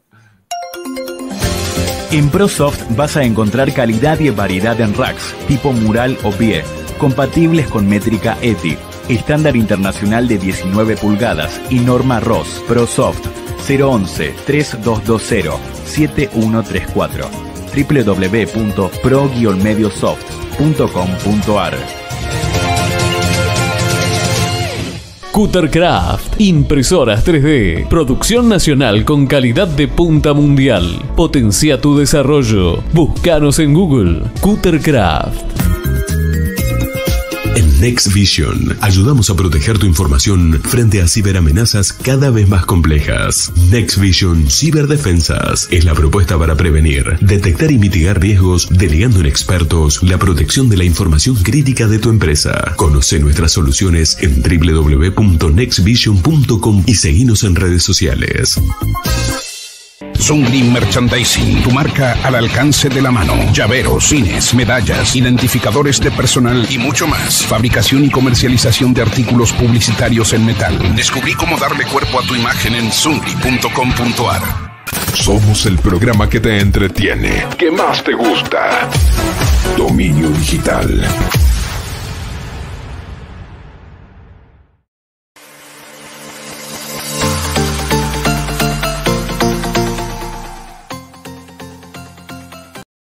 Bueno, seguimos aquí en Dominio Digital, últimos minutos. Eh, Maxi Firman, que hace mucho que no lo vemos por acá. ¿En qué anda trabajando? Cuéntenos alguna de, las cosas que habitualmente le quitan el sueño. ¿Qué quilombo nuevo tenemos? necesitaba un poquito de. Espera que está sin mic, ahí está. Ahí está. No, digo, podrido de dar clases por Zoom, ese sería el estado actual. Ah, harto del Zoom. De la situación, claro, harto del Zoom. Y yo te diría que los próximos dos meses van a venir así, eh, por lo que se ve. Un montón de clases eh, para el exterior, vienen, vienen cosas para Estados Unidos y para Europa en distintos horarios, pero bueno, a veces son ocho horas de Zoom, ¿bien? todo el día, y las empresas no quieren cambiar la modalidad. Eh, toda la semana, por ejemplo, di un curso de lunes a viernes, de 8 a 5 de la tarde, de 9 a 5 de la tarde, horario de San Francisco, para una empresa de allá.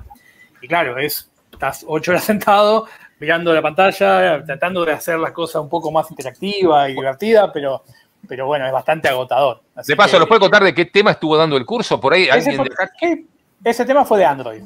Android. Desarrollo. Programación. Programación de Android. Después para Europa estuve dando para una empresa eh, temas de web performance, que es otro de los temas que, yo doy, Progressive Web Apps y Web Performance. Pero bueno, el tema es que, que canse. Bueno, con Android, si querés alguna novedad cortita esta semana, eh, habíamos hablado, creo que cuando todavía estábamos en el estudio, o sea que hace mucho tiempo, de un juicio que tenía Oracle con Google, un juicio multimillonario que Oracle le había hecho a Google por el uso de Java. O sea, todos los que tengan teléfono Android, aunque no entiendan mucho de promoción Android, habrán escuchado hablar que las aplicaciones se hacían con Java. ¿bien? Eh, entonces, eh, el tema es así. Ustedes habían escuchado hablar de Java, obviamente como lenguaje, y la teoría de la Java Virtual Machine, que un código anda en todos lados. El tema está en que Android nunca tuvo el Java que hacía Oracle, que, o, Sun en su momento, que después fue comprada por Oracle. Sino que lo que hizo Google fue copiar Java y hacer su propio Java, pero con la misma API de Java. O sea, yo escribo Java, escribo código Java y lo uso otro compilador y queda en un código Android que se llama Dalvik. Tratando de simplificar la, explicación. Y Oracle le dijo, no, escúcheme mi amigo, usted me está usando el Java que yo hice, a pesar de que sea gratuito, pero la ley de copyright dice que usted no puede hacer lo que quiere. y usted está haciendo lo que quiere con mi lenguaje. Eso fue más o menos la... Que obviamente San no había dicho nada, porque San no le importaba, pero cuando Oracle lo compró, vio plata y dijo, hagamos juicio. El juicio duró 10 años. Bien, en, Estamos hablando de Estados Unidos. para, los que se quejan de la justicia argentina, que es lenta, ¿no? Claro, en la primera instancia eh, había ganado Oracle. Bien, el primer juez, el primero, le dijo, sí, tiene razón Oracle, tiene que pagarle, no sé, 8.900 millones de dólares. Eh, Igual ahora el fallo es de la Corte Suprema, ¿no? Claro, el, primero, estoy hablando del primero. El primero ganó, ganó Oracle. El segundo lo ganó Google en la Cámara, eh, donde le dieron la razón a Google. Y el tercero es una, parece que yo tenía una corte intermedia llamada Corte de Apelación. O sea, no, no soy especialista en temas legales de Estados Unidos, pero una, una Corte de Apelación donde había ganado Oracle. Bien, y ahora fue a la Corte Suprema de Justicia, que era la última instancia, o sea, tienen cuatro instancias ellos. Y en la última terminaron diciendo, bien, terminó ganando Google, bien, eh, que además genera 60 precedentes para, para el futuro. La, la, fue, ganó 6 a 2, bien, eh, el fallo, y dice que la copia por parte de Google de la API de Java, que incluía únicamente las líneas de código necesarias para permitir a los programadores poner en práctica sus talentos acumulados en un programa nuevo, era un uso justo como cuestión de derechos. O sea, lo que dijeron es, está bien agarrar un lenguaje Java para aprovechar Java que había en ese momento y, permitir que escriban lo mismo que ya saben, que aprovechen su conocimiento y, que eso se compile en otra cosa. ¿bien? Así que no le dio lugar a Oracle, Oracle ya perdió, no tiene más opción. O sea, vos, o sea, que acá la discusión principalmente fue porque ellos hicieron una reescritura de la API ellos mismos. Y entonces y eso es lo que la, Corte le dijo que se puede. Eso básicamente lo que le dijeron. El código Java, o sea, cuando uno escribe un archivo Java, lo compilan algo llamado Java Bytecode. ¿bien? Y ese Java Bytecode se ejecuta en lo que se llama la, la máquina virtual de Java. Android no tiene una máquina virtual de Java. No, o sea, Android oficialmente no corre Java. Lo que hacía Android era agarraba tu código, tu código binario Java, este código intermedio, y lo convertía en otra cosa. Y entonces, en el fondo, uno escribía Java, pero después no se ejecutaba ese Java, ¿bien? Sino que se transformaba en otra cosa. Y la discusión era si la API, como concepto, la API como la idea es, tengo una clase string que tiene este método, este método y este método, si la definición de la API era algo que podía tener copyright o no. Esa era la discusión de fondo, que era una discusión que nunca había llegado a tantas instancias en la justicia. Y por el momento la, la aplicación fue que eso, al principio, es un uso legítimo. O sea, copiar la API y hacerla de nuevo, si querés, es un uso legítimo del derecho de autor. Y bueno, obviamente Google no va a tener que poner la plata, pobrecitos, se estaban muy preocupados que tenían que poner esa plata, que poner esa plata, pero bueno, Oracle perdió el juicio y esto eh, abre el panorama para el futuro, para otros juicios que puedan existir o para que algunas empresas empiecen a usar eh, otros lenguajes sin pedir permiso, digamos, porque bueno, digamos, al menos en Estados Unidos la justicia ya dio su, veredicto final. A ver si, entendí correctamente, entonces discúlpame, ¿no? es como que, es como que para hacer una conversión a mi lenguaje. Es como si el código fuente que vos hacías en Basic, en Java, en Pascal, en lo que fuese, evidentemente necesitabas un pseudo compilador, porque lo que decís es, en realidad no es un compilador como tal, porque no genera assembly, sino que lo que genera es un pseudo código que después la máquina de Java, la máquina virtual de Java, lo ejecutaba. Eso era el origen.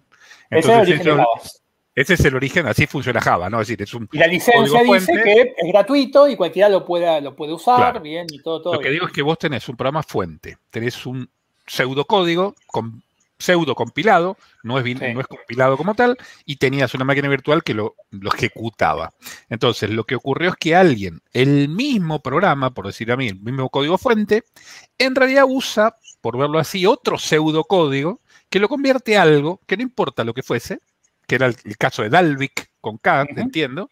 Entonces, ese, ese mismo código fuente se llamémosle, se, se hacía un pseudocódigo, o quizás se convertía en Assemble y se ejecutaba en Android. Bien, ese es el punto. Entonces, lo que están diciendo es que vos estás, entre comillas, el copyright era que vos estabas como duplicando de alguna manera la máquina virtual para correr ese código.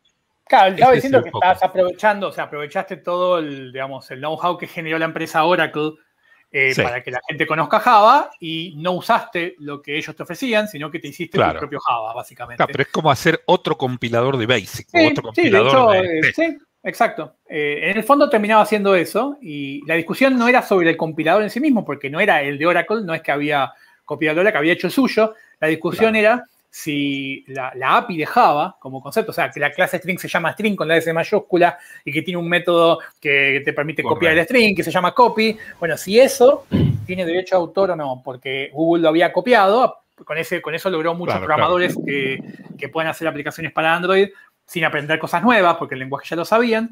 Y, bueno, esa era la discusión legal. Y Google ya se había ido de Java hace un par de años, ya por este motivo y por otros.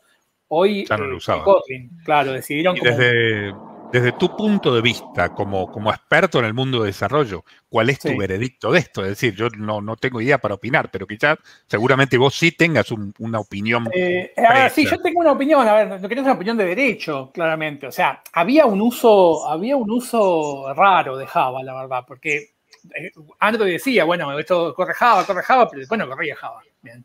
En el medio había algo, algo, algo, algo raro, bien, había, había algo extraño. De hecho, las aplicaciones tenías que usar sus propias APIs también, pero mm, la discusión igual era muy sutil, eh, porque una aplicación que vos hacías Java para desktop, no anda en Android tampoco, era solo las clases básicas del lenguaje. O sea, la discusión era, o sea, vos tenías una aplicación hecha para Windows o para Linux en Java, eh, o sea, desktop, no era para una plataforma, pero tipo de desktop, no te andaba en Android. Tenías que, para Android tenías que aprender totalmente cosas distintas, pero la clase string, la clase array, todas las clases básicas del lenguaje, sí eran las mismas. Claro, pero y el archivo era punto las clases es como decir que, no sé, que en C usas el include y ellos estaban usando el mismo include. Estaban usando el mismo include. La pregunta es, ¿estás usando el mismo, la misma manera de escribir código? Nada más que después lo ejecuta otra cosa. Entonces la pregunta es, eh, ¿qué tan, no sé, en tu visión, ¿no? Del punto de vista de desarrollo, no sé cómo decirlo, qué tan justo es o no el veredicto, o sea, cuál es tu veredicto, ¿no? Porque yo mirándolo con lo que vos decís. Sí, para mí, yo no, sé con el tema de, plata. Evidentemente, eh, eh, la discusión es, es, muy sutil, bien, es muy sutil la diferencia. la, pregunta acá es si yo invento mi lenguaje, si alguien lo puede copiar. Esa termina siendo la pregunta. No copiándome mi compilador o mi interpretador de ese lenguaje, sino copiarme la, idea del lenguaje y cómo se escriben las cosas. Esa termina siendo la discusión de fondo. Eh, y esa discusión casi de derecho, bien, o sea, es difícil.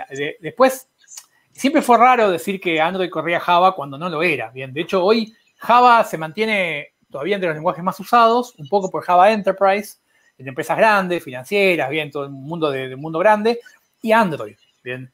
Eh, también lo mantuvo a Java vivo, a pesar de que no es Java. Entonces siempre tuvo esa, esa cosa extraña de que Java y no era Java. Y de hecho, hoy, por ejemplo, está corriendo Java 7 y un poquito de Java 8. Eh, con un truco se puede usar todo Java 8. Cuando, cuando Java Standard Edition va por, por 14, 15, o sea, hay, hay versiones beta ya, o sea que se quedó súper estancado, Google no lo tocó más, lo dejó súper viejo. Volviendo al mismo paralelo, imagínate en C, para hablar de un lenguaje así antiguo, ¿no? Hay un montón de compiladores de C, pero existió el C de Kernighan y Ritchie, por ejemplo, los primeros, o, podemos hablar del GNU-C, para hacer un paralelo y decimos, mira, este es un compilador de C fomentado por la GNU, entonces, bueno, bla, bla, bla, etcétera. Pero lo que digo es que, volviendo al mismo ejemplo, eh, ¿cuál es, para ir al, como la visión tuya nuestra? El tema es C, C en particular, pero si C tuviera derecho de autor, estuviera registrado en la como propiedad intelectual, bien, la pregunta es si el que tenga el dueño de esa propiedad intelectual puede ir a los otros C a decirle, no, pará, muchacho, vos estás usando, te hiciste un compilador con mi lenguaje. Claro. Bien, sería esa el tema. Pero bueno, C, JavaScript, hay un montón de otros lenguajes que son abiertos. O a lo mejor alguien tiene el derecho a autor, pero digamos, no, es capaz de ir a decirle a alguien de mío, bien, lo deja pasar. Eh, de hecho, JavaScript es una marca registrada de Oracle, por ejemplo. porque venía de Java y JavaScript.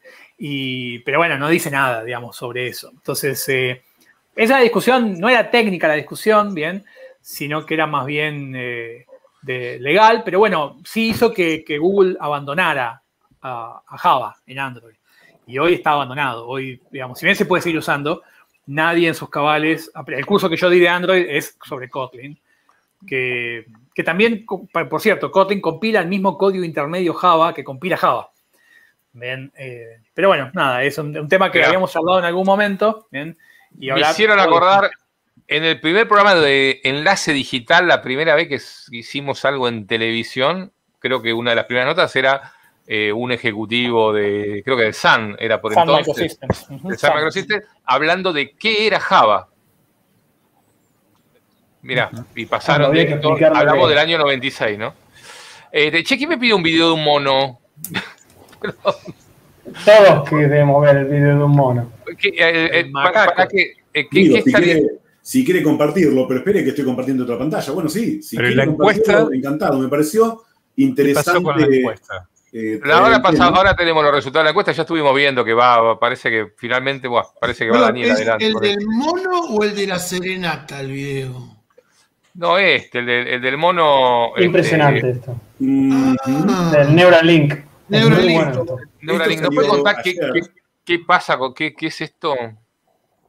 Esto salió ayer y básicamente lo que está mostrando es la primera aplicación eh, que funciona con el proyecto de Elon Musk de Neuralink, en el cual básicamente el mono este está jugando al Pong con su cerebro. O sea, él piensa para dónde quiere que vaya la pelota y la pelota teóricamente lo sigue. No sé muy bien qué es lo que está haciendo con la manija, pero bueno, ese, ahí, está calibrando. No, ahí está calibrando. Ahí está calibrando, está calibrando el, el, dataset, exactamente. Pero si tiene un joystick, ¿por qué decir que con la. Por, eso, porque él tiene, es lo que dijo Hernán, tiene, lo, operaron, le pusieron 2048 electrodos en, en, las partes del cerebro que es la que, la que corresponde al movimiento de la mano, ¿viste? Ahí. Entonces, tiene los sensores y, y, tiene un, creo que por Bluetooth los envía a un, los está streameando a una máquina, ¿sí? Exactamente. Entonces, ¿qué es lo que hace? La máquina lo que hace va registrando las señales de todos los electrodos que están conectados ahí y calibra con ese jueguito los movimientos de la mano y las señales. ¿Ves? Ahí va a aparecer las señales que tiene. Entonces, con esas señales sabe que cuando el joystick mueve para la derecha, ¿qué es, ¿cuáles son las señales que tienen ahí? Cuando mueve para la izquierda, ¿cuáles son las señales? Claro, o sea, lo que está haciendo es traducir el movimiento físico del mono en la lectura de los sensores que tienen el ballet. Miren ahora el cable. No, no, no, no, no está haciendo eso. No está, no está haciendo eso. Déjame terminar, déjame terminar que estamos bien. El tipo mueve el, el joystick para allá y se prenden cuatro o cinco sensores de acá. Entonces el tipo dice, pará, ah, ok, dice la máquina. Cuando el tipo, cuando yo detecto tres sensores acá, es que en realidad quiere que la manija vaya para allá. Ok, es algo así. Solo que son 2048 y, y cuando vos moves, y cuando vos moves, no es solamente que se prende, sino que son tipos de señales. Y van cambiando las señales de cada célula. pero esa es la idea. esa es la idea. Desconectado el joystick. Está, desconectado el joystick. Claro. Entonces primero lo calibra y, y, entonces después lo que hacen es eso que dice, que dice Maxi, ¿no? Le desconectan el joystick y el chabón sigue, sigue moviendo el joystick, pero en la máquina ya en vez de leer la información del joystick, lo que, lo que usa como input es la señal calibrada, ¿no? lee los electrodos y dice, ah, cuando hizo esto estaba moviendo el joystick a la derecha, ahora está haciendo esto, entonces interpreta que vamos a leer. Y, después directamente, y, después directamente nada. Perdón, digo, mientras tanto toca la flauta, ¿qué hace? le dan un juguito ahí. Sí, sí, sí, exactamente. Le dan un juguito con, con jugo de banana, algo así. Sí, esa es la recompensa, seguramente. Algo así. La recompensa cuando hace lo que corresponde, digamos. Esa, esa es la idea. Entonces es increíble eso, que el tipo realmente, realmente está moviendo el Pong. realmente está moviendo el, el Pong con el, con la, con el cerebro. Y después se come la banana, está muy bien. No, pero lo bueno, lo bueno es que con las distintas actividades que el mono hace, como por ejemplo comerse una banana, eh, los tipos están aprendiendo continuamente acerca de las, la, la actividad cerebral que tiene. Entonces, a partir de ahí pueden predecir este, otros, otras acciones de los monos, que, uno siempre con el animal al no poder expresarse no sabe exactamente en qué está pensando, pero los tipos pueden llegar en futuro a entender que está, no sé si pensando en la palabra correcta, pero, pero qué pasa por la cabeza del mono en determinados momentos, ¿no? Bien, podría llegar a ser. Ahora, por lo pronto, es una cosa más bien motriz. Claro, motriz. O sea, creo, creo, que la idea es resolver dificultades para manejar todo lo que sea paratología para prótesis, ese tipo de cosas. Creo que ese es el objetivo de este proyecto. Eh, supongo que a partir de para personas con parálisis también, que puedan manejar una computadora o un celular, personas con parálisis. Por eso, cualquier dispositivo, ya sea eh, motriz o sí, o, claro. para trabajar o para lo que sea. Claro, a, partir de ahí, igual, a partir de ahí igual se van a abrir un abanico de posibilidades interesantes. Sí, de hecho, esto de, usar un dispositivo electrónico. Sí, están en el segundo.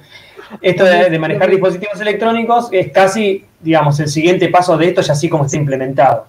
Pero un paso más sería esto que decía Daniela, que me parece que es el, primer proyecto. O sea, vos tenés las señales que, salen del cerebro y si vos decodificas eso, ya pueden manejar una mano, los servos de, otra cosa, ¿me entendés? Es, la verdad es increíble. Es increíble. Y una cosa que habías dicho vos, Ponique, la vez pasada, cuando yo comenté la primera vez de, Neuralink, porque acá lo que están haciendo es están leyendo con los electrodos. ¿sí? Toman la señal, la leen y hacen el streaming hacia afuera y ahí interpretan y esos señales, después de pasar por una máquina, se lo mandan a otra máquina, acá a la computadora o a un brazo o lo que sea. Pero la idea, y ellos lo decían en aquella primera presentación, es si vos podés hacer la inversa también, vos dado un estímulo externo, vos sabiendo cómo, podrías hacer mandar señales a esos electrodos.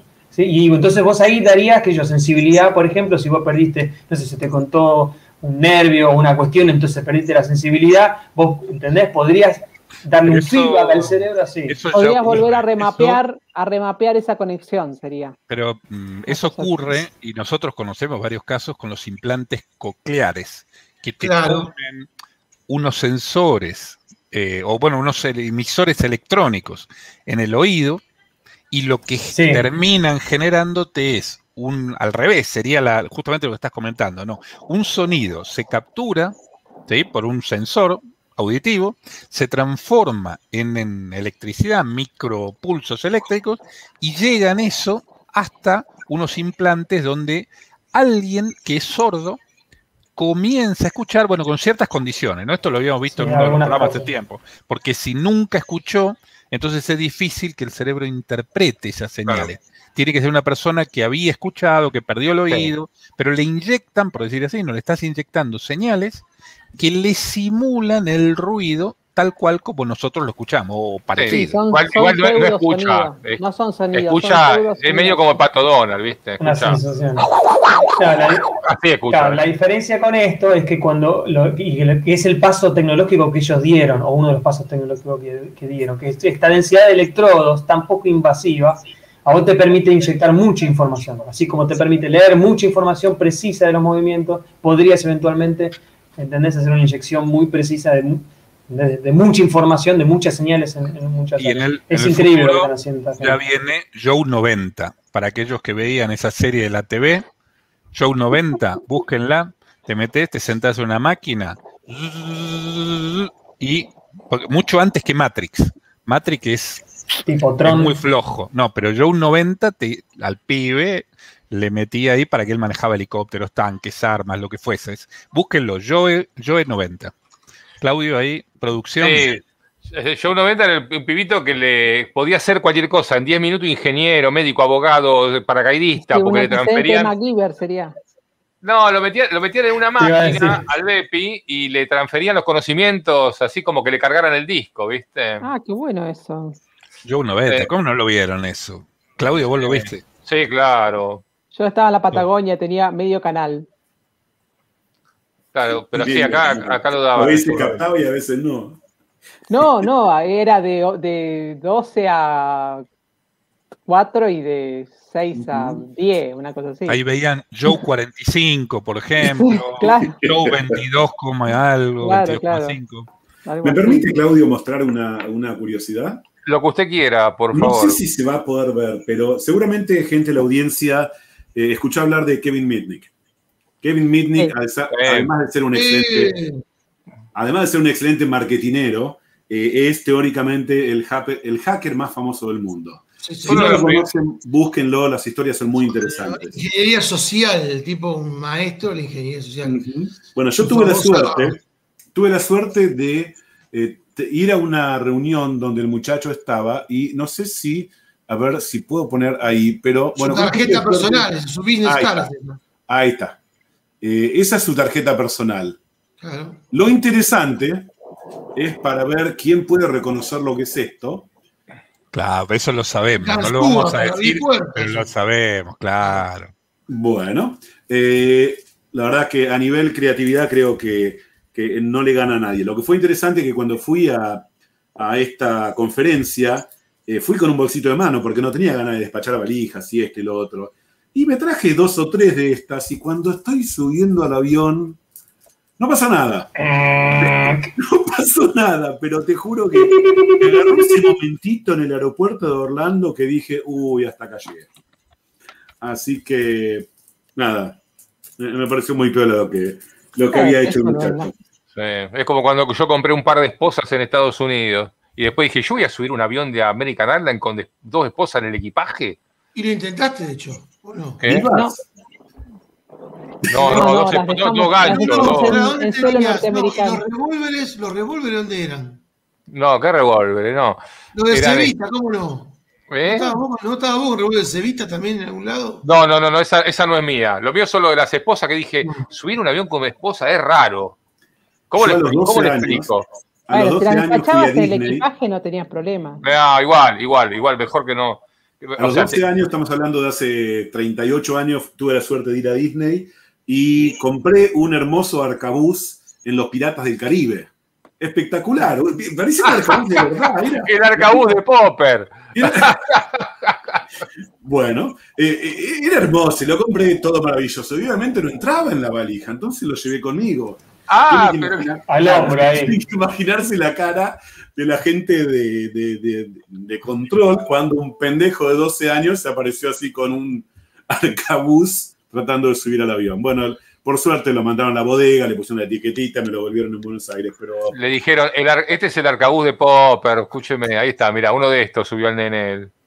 Escúchame, si los aviones no te, no te dejan subir con palos de golf. Y no, te sacan el alicate. Te sacan el alicate. Te sacan la pinza de depilar. No sé si lo conté alguna vez o no lo conté, el tema de las balas. No. Esto es real, esto es real. No queremos ser viaje, no queremos hace 8 o 10 años atrás viajamos a Argentina, toda la familia. Viajamos con mi mujer y mis dos hijas. En Argentina, en Argentina, yo tenía una colección de un montón de porquerías. Entre ellos tenía colección de balas. Entonces, mi hija mayor, que era muy chiquitita, muy, muy chiquitita, como de 8 o 10 años tenía, cuando estuvo en la casa de la abuela, qué sé yo, le llamó la atención la bala y se agarró dos o tres balas, como se podía haber agarrado otro montón de cosas, las metió en su mochila y cuando pasamos por la aduana, este aquí que al pasar por los rayos X, la gente te dice, eh, venga para acá, venga. Mm. Entonces, el problema fue que dicen, abra la mochila, viste que te empiezan a decir, esa mochila de quién es mía, bueno, venga acá, abra esa mochila, no, es de mi hija, bueno, ábrala, abra ese bolsillo, abra no sé qué, hasta que llegamos a un lugar en uno de bolsillito donde había tres o cuatro balas. Por cierto, las balas estaban disparadas y estaban vueltas a cargar, no eran operativas. Eran, parecían completas, pero no tenían el explosivo adentro. Perdón, me perdí una parte. Me, perdí una parte. ¿De dónde sacó la piba las balas? Estaban en la casa de mi madre, que eran mi, una de mis colecciones de cosas, era una colección mía de balas. ¿Y por, qué, colecciona, por qué hay colecciona balas? Bueno, no sé, acá tengo, si quiere, mira, le puedo mostrar esto. Sigue con la bala a todos lados, me, parece mejor coleccionar balas que otro tipo de cosas, que Pokémon, por ejemplo. ¿no? Entonces, le dicen, abre, abre la mochila. Bueno, voy a te abre la mochila. Y claro, todos los otros tres de la familia nos quedamos mirando como diciendo, ¿dónde sacaste esa? Y mi hija hablaba, ¿no? Era chiquita, pero hablaba. Entonces, cuando le preguntan, mi hija dice, sí, son mías. ¿Qué haces con ellas? Sí, las traje yo de la casa de la abuela. Entonces, tenés que ver ahí al oficial mirándote como ¿cómo es que esta nena de 8 años fue a la casa de la abuela y se trajo unas balas?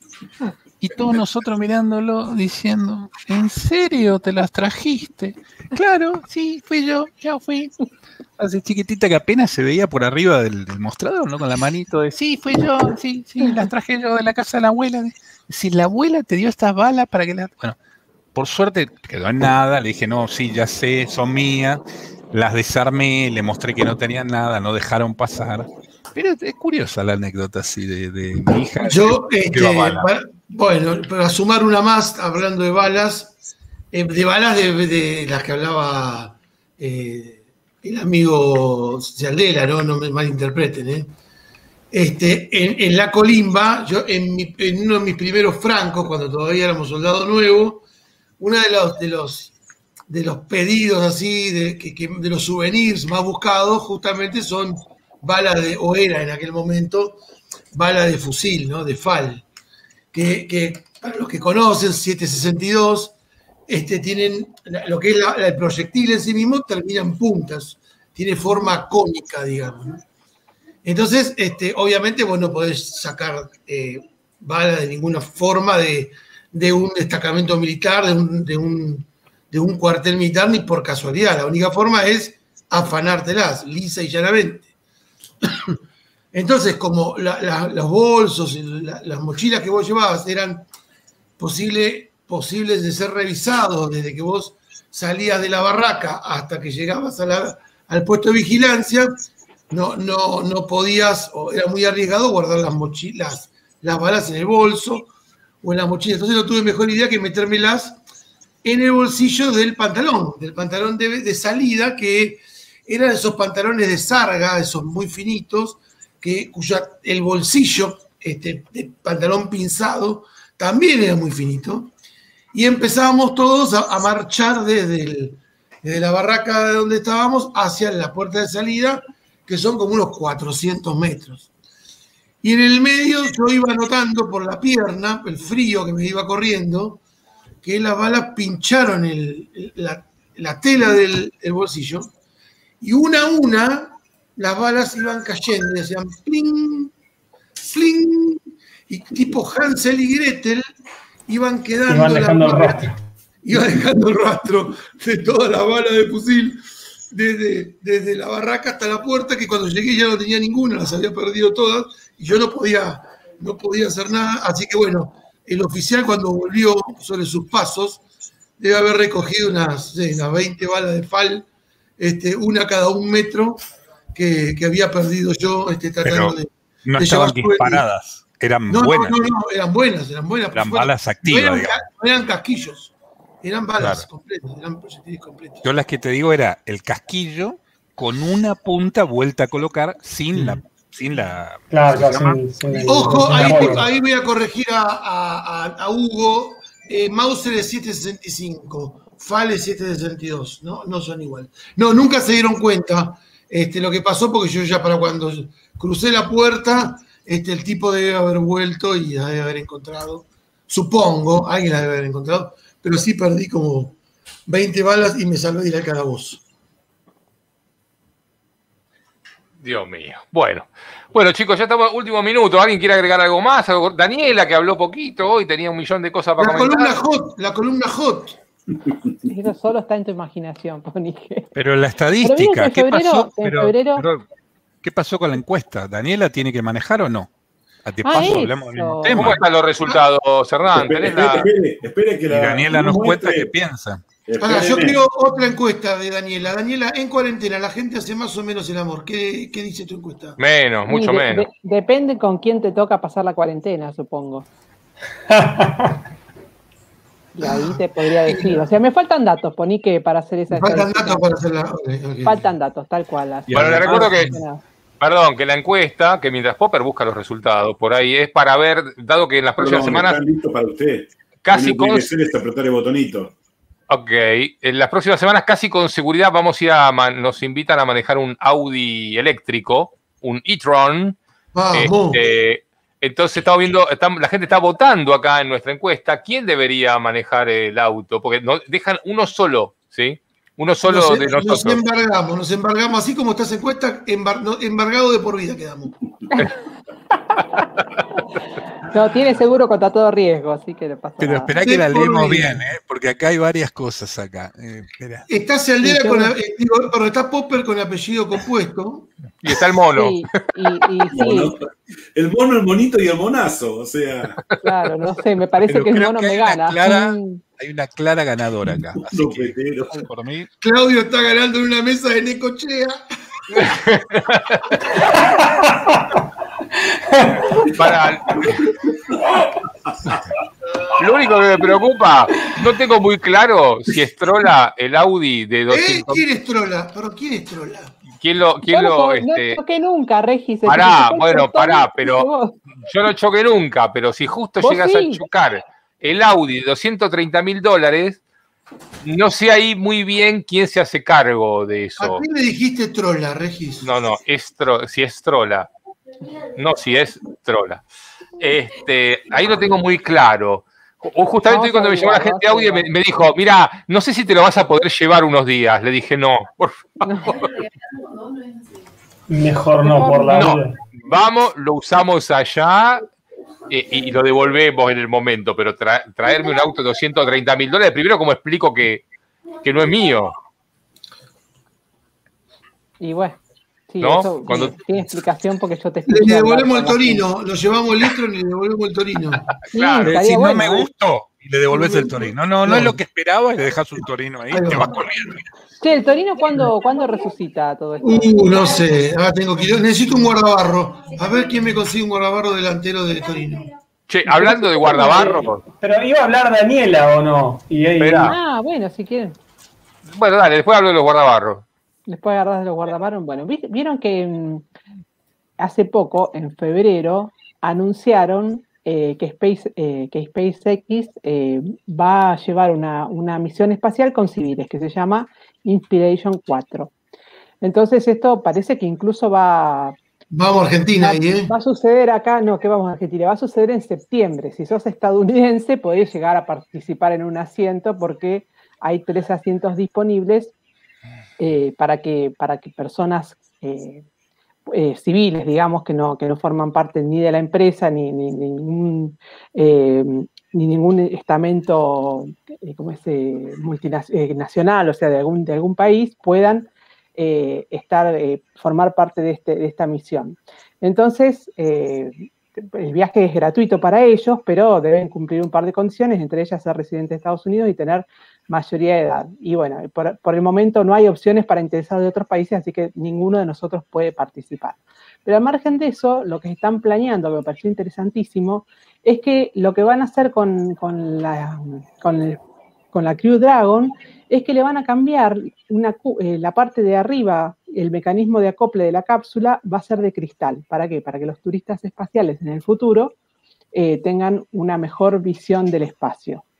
Así que la, pregunta para ustedes será si realmente tuviesen la posibilidad, suponiendo que, eso fuese, fuera algo posible en un futuro no muy lejano, porque si no nos va a agarrar con 100 años y ya no vamos a estar para esos trotes, si se animarían a viajar así, ¿no? O sea, ¿quiénes, ¿quiénes de nuestros...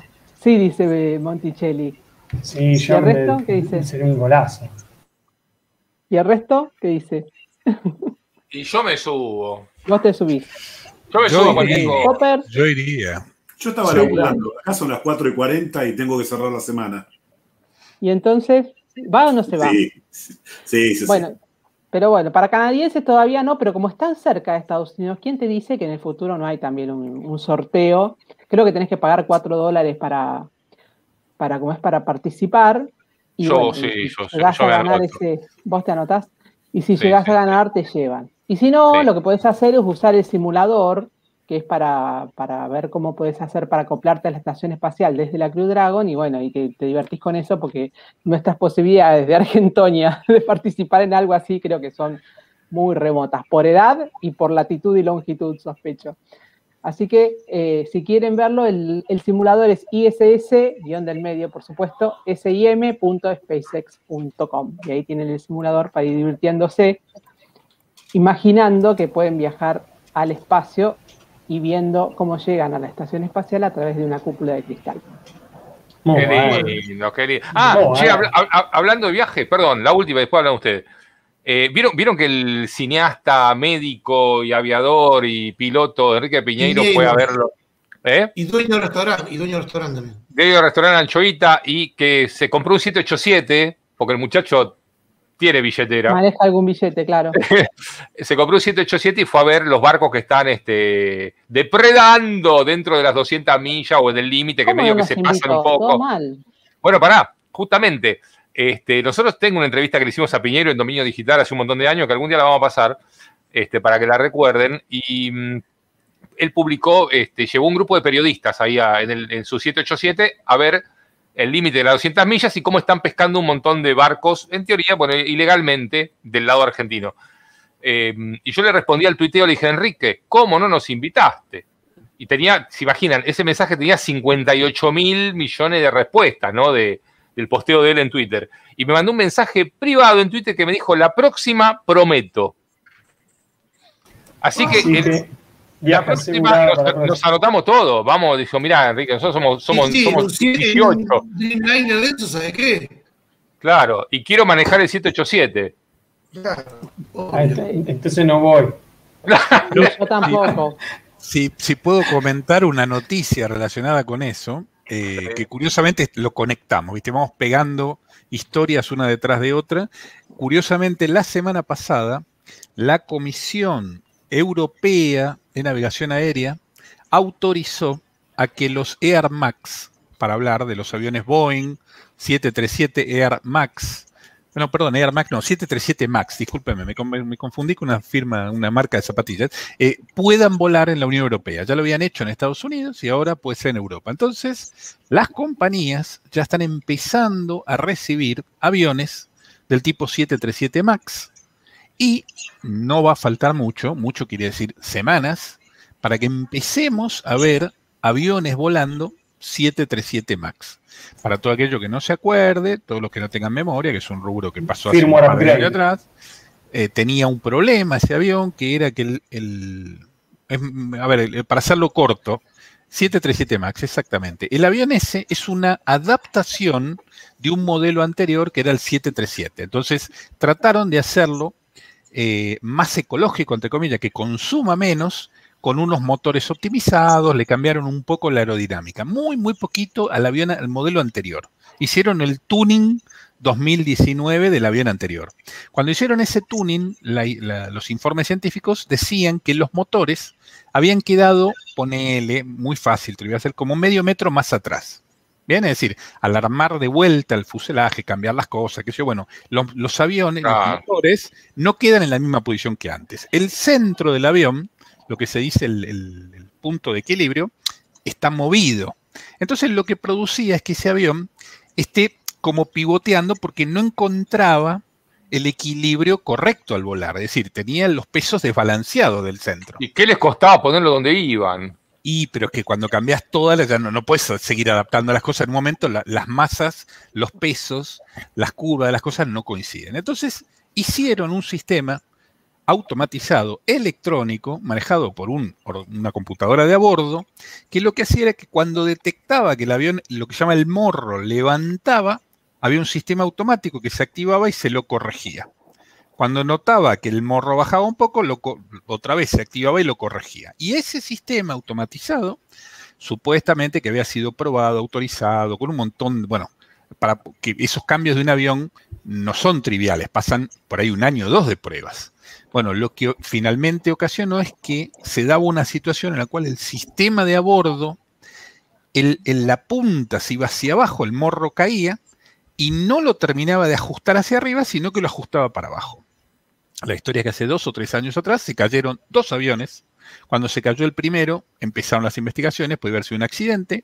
Se cayó el segundo avión y cuando se cayó el segundo dijeron, señores, paremos esto y lo analizamos y empezaron a darse cuenta de un montón de problemas. Primero, esto que te cuento de que el sistema automatizado no andaba bien, bueno, saltó toda una serie de, problemas de construcción, de que no habían hecho. Y además que los pilotos no tenían conocimiento que el sistema hacía eso. Creo que esa es la gran parte del problema. Ponés, ese top que pusiste un video de hace dos, años atrás en, el programa. O era, o era, pusiste un video de hace dos años. ¿Qué, qué estamos escuchando? No, está poniendo en contexto. Está, está poniendo en contexto. Ah, Anteriormente, que, ahora. Pensé que había puesto play a un video de, de dominio digital de dos años. No, es un, es un, tema que ya hemos tocado, pues está bien que ponga en contexto para que explique qué, por qué estos aviones ahora recién los autorizan. ahora. un avión que tuvo dos accidentes y 350 muertos y dejó este avión parado dos años, ¿no? y que las pérdidas millonarias de Boeing, la cantidad de problemas. Para el que puso Ponique suegro, mi mujer, no es mi hija la que estaba conmigo. ese es Tomás, ese. ¿eh? eh Llámelo de, de la audiencia. Ese. Hacer eso. Ponique, hay una clara la hija señal. De Ponique, dice. No es la hija de Ponique. hay una clara señal, Ponique, que no todos envejecemos igual, ¿eh? claramente. Ahí, ahí volvió la hija de Ponique. Ahí volvió la hija. Hola, nena, hola. ¿Cómo te lástima, llamas? Lástima que se, que se ve como Internet 1995, ¿no? Pero bueno. Bueno. Bueno, la historia es que esos aviones ya ahora, en breve, van a empezar a volar. Ya. Ahora, escúchame, y, el primer vuelito te lo regalan porque hay que subirse después de dos aviones. a ver quién se sube. Bueno, curioso, vos fíjate que esto es un tema largo, pero curiosamente ahora, ahora, hoy, ese avión, ese modelo de avión, es el modelo más testeado de, toda, de todos los últimos 50 años de la aeronáutica. Pero el más testeado, es decir, le hicieron una cantidad de cosas, una cantidad de testeos, le cambiaron el firmware, le cambiaron ese sistema automatizado, eh, cambiaron un montón de cosas, se capacitaron a los pilotos, se capacitaron por entrenamiento a los pilotos. Además, tuvieron que recertificar. Es decir, hicieron muchísimas más cosas que lo que normalmente hacían con los aviones. Y todo eso acaba en que en breve, yo creo que le cambiaron el nombre, no sé si se llama Max, se va a llamar algo como Aero, Meta. esta es la, foto del último que voló, es esta. De lo se que convirtió en el 737 Min. Eh, bueno. pero bueno, a veces cuando viste salen cosas medio a las apuradas, te presionan los accionistas, te, y ahí están metidos los informáticos también, porque resulta que habían contratado a una compañía que operaba en India, donde había salido una filtración de que a los desarrolladores de India le pagaban 7 euros, no sé qué. Es decir, había una información diciendo, mira. Nunca sabremos si eso es verdad tampoco. Mm, no se sabe, ¿no? Hablando, hablando, de informáticos, ¿puedo hacer un pedido de ayuda? Si hay alguien acá que sepa de alarmas, especialmente el modelo Sanae 610, creo que se llama, o algo parecido, si puede me manda un correo que necesito un, poquito de información antes de leerme 400 manuales, capaz que alguno me dice, mira, es tac, tac, tac, y, ¿viste? Tac, tac, tac, y lo resolvemos. o sea que si alguien sabe de alarmas, computadora.gmail.com, mándenme un correo voy a estar sumamente este, agradecido porque tengo dos, tres preguntas bobas que me las puede resolver. Debe ser la placa. La placa, ¿no? Eh, sí. Está mal la placa. Y hay, Una, placa, una parte de la placa anda mal, pero, este, en fin. La alarma de Regis. Y ahora viene el programa, la alarma... el arcabú de, el arcabú de Popper. Ay, el electrón de Monticelli. Bueno, este... En fin. Em, Acá Daniela me manda por WhatsApp, me dice, ¿cómo decís que tenés alarma en tu casa? Y se va a dar cuenta el chorro cuando trate de entrar y le suene. ¿Sí? Los carteles, ¿no pegan un cartel en la puerta o no? Claro, exactamente. bueno, en algún momento, si quiere, Claudio, podemos hacer una pequeña caldera con un sistema de CCTV, de, cámaras eh, privadas, eh, basado en Linux, que la verdad que salió muy bien y, da para comentarlo. Cámaras chinas baratas con, el NVR, digamos, con el Network Video Recorder eh, open source que reemplaza cualquier cosa comercial que ande por ahí. Ah. Ajá. Bien. Interesante. Bueno, ¿tenemos algo más, Monticelli? Eh, tengo un par de cositas, pero por ahí las podemos dejar para el próximo programa. Eh, bueno, como prefiera. Eh, puedo comentar. Mirá, está, salió hace unos días eh, una, una noticia en Hacker News que decían que hay una compañía que se llama Diamond Nano Diamond Batteries que usan eh, desperdicios nucleares para hacer eh, unas baterías que en principio podrían este, mantener encendido un dispositivo por 28.000 años. Em, yo bueno, hice unos comentarios en Twitter diciendo que mm, eso es un poco raro y, este, y de hecho eh, puedo explicar un poquitito por qué eso no, no, funciona. Digamos, estos dispositivos, la, idea es que usan el decaimiento del carbono 14 este, y, para, digamos, para generar energía eléctrica. ¿sí? El carbono 14, ¿de dónde lo sacan? De las barras de grafito del, residuo nuclear de las plantas nucleares. Esa es la idea, el grafito es carbono, ¿sí? es una estructura de carbono. Entonces, esta gente lo que dice es que si, eh, eh, eh, digamos, siendo, usando grafito y placas de, diamante y demás, pueden conseguir este, energía eléctrica. ¿sí? El principio de funcionamiento es parecido o la misma idea que la, la fotovoltaica, donde llegan fotones del sol, ¿sí? del espectro visible, ¿sí? liberan electrones en un semiconductor y, ahí generan corriente. Esto es una cosa parecida. Solo que acá eh, la, energía ¿sí? del, decaimiento beta es, medio fuerte, entonces, em, y además, digamos, vos la probabilidad de atrapar ese electrón y que se quede y que genere energía ahí es muy baja.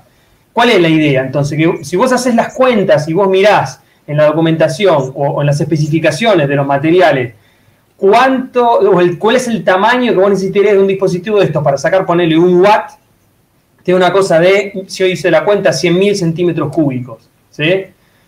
Entonces no, tiene mucho sentido. Esto parece más, no sé, no sé si es un, curro o una startup no, conozco bien el pasado de la, compañía. Es un principio físico que en principio funciona, de hecho hay principios físicos para hacer este, energía eléctrica a partir de caimiento beta, estos usan, eh, entonces ellos dicen, bueno, limpiamos los residuos nucleares, los ponemos, hacemos batería. Pero no funciona así, no te dan las cuentas, no te dan los tamaños. Este, así que nada, es un, es un, no diría una estafa, pero es, viste, una, bomba de humo. Lo que sí podría llegar a ser útil para alguna aplicación muy específica de muy, muy, muy, muy bajo consumo eléctrico, de muy baja potencia, de mucha duración, ¿sí? Porque es cierto que, este, bueno, vos podrías tener decaimientos del carbono 14 durante muchísimo tiempo, no, no 28.000 años, pero ellos 5.000 años o, ciento y pico de años, algo vas a tener. Pero bueno, eh, nada, lo tiraron así como diciendo, no, mira, residuos nucleares y energía gratis, y en realidad no es así no sería, pregunto, no pensando mal como siempre, ¿no sería alguien que tiene un montón de residuos nucleares y que tiene que reciclarlos y le sale más barato vendérselo a la gente? Mira, eh, no, te da, no te dan los números tampoco, porque los residuos nucleares son muchos. Y aparte hay una cosa que es que em, yo no, sé de, desperdicios nucleares, pero la mayoría de las cosas, ¿sí? que como la barra de grafito, vos, eso vos los, empaquetás ¿sí? Los enterrás y eso ya no, molesta. el truco es ver dónde los pones, pero no molesta. Salvo que se rompa el contenedor, es seguro, no molesta. Aunque no se vaya al agua, ¿viste? No pasa nada. Si hay algún ingeniero nuclear acá que me, que me, me corrija. Entonces, y además, de nuevo, estas baterías, ¿de dónde? ¿Cómo vas a hacer? O sea, ¿cuánto residuo tenés que vos sacar para hacer tanta batería? Y es más, no te da la potencia, porque justamente, fíjate, si te estoy, el principio de funcionamiento más o menos, más o menos como la del fotovoltaico. O sea, el fotovoltaico entre un fotón ¿sí? Excitas electrones en, eh, este, en, el gap semiconductor, se liberan y tenés este, corriente. Acá son los electrones del beta decay y no sé si es el recoil del, nucleón, no sé, no, importa. Pero es un fenómeno parecido. Pero fíjate que las celdas fotovoltaicas vos necesitas muchas para generar una cantidad de potencia razonable. ¿sí? Entonces, y, acá, o sea, de nuevo, vos, aparte cada uno de estos, digamos, la energía que tenés acá es bastante grande, ¿sí? por, por evento, y entonces terminás incluso convirtiendo parte del, del, diamante que vos estás usando para encapsular en más grafito. ¿Entendés? Entonces se va degradando la misma batería en el mismo propio funcionamiento. Es muy poquita potencia, no, no, la densidad de potencia es muy chiquita. O sea que vos para sacar algo necesitas una cosa recontra gigante. Entonces no, no sirve para, para, convertir los residuos, ¿entendés?, en, en, batería. Nada, la idea es interesante, pero no, no funciona como esos coches a agua, como tantas cosas que si mira. No, bueno, pero el coche a agua. No, el, problema del coche al agua es que, eh, es, digamos, vos este, tenés que ponerle energía, desde ponerle más energía que la energía que sacás del agua, ¿entendés? Porque vos tenés que electrolizar el agua para quemar el hidrógeno para poder mover el coche. Claro, no, Entonces no te conviene, te conviene de hecho dejar, te conviene dejar la, batería, pero vos tenés densidad de potencia ahí. ¿sí? Vos podés mover un coche con un coche a agua del coche agua me refería que es otro de esos, mm, llamémosle, proyectos que, lucen muy bien, pero que en realidad es imposible de que funcione. Es decir, no, no porque la tecnología es distinta, ¿cierto? En este caso, estás basándote en algo que tenés en una batería que está emitiendo radiación, y en el caso del coche agua, la teoría o los coches agua es, vos metes agua, segmentas eso, lo, rompes las partículas, generas hidrógeno, oxígeno, bueno, y haces otro tipo de movimiento de, de, energías para poder mover un motor, pero también el, coche agua no, no logra ser eficiente, no hay manera de hacerlo eficiente y realista.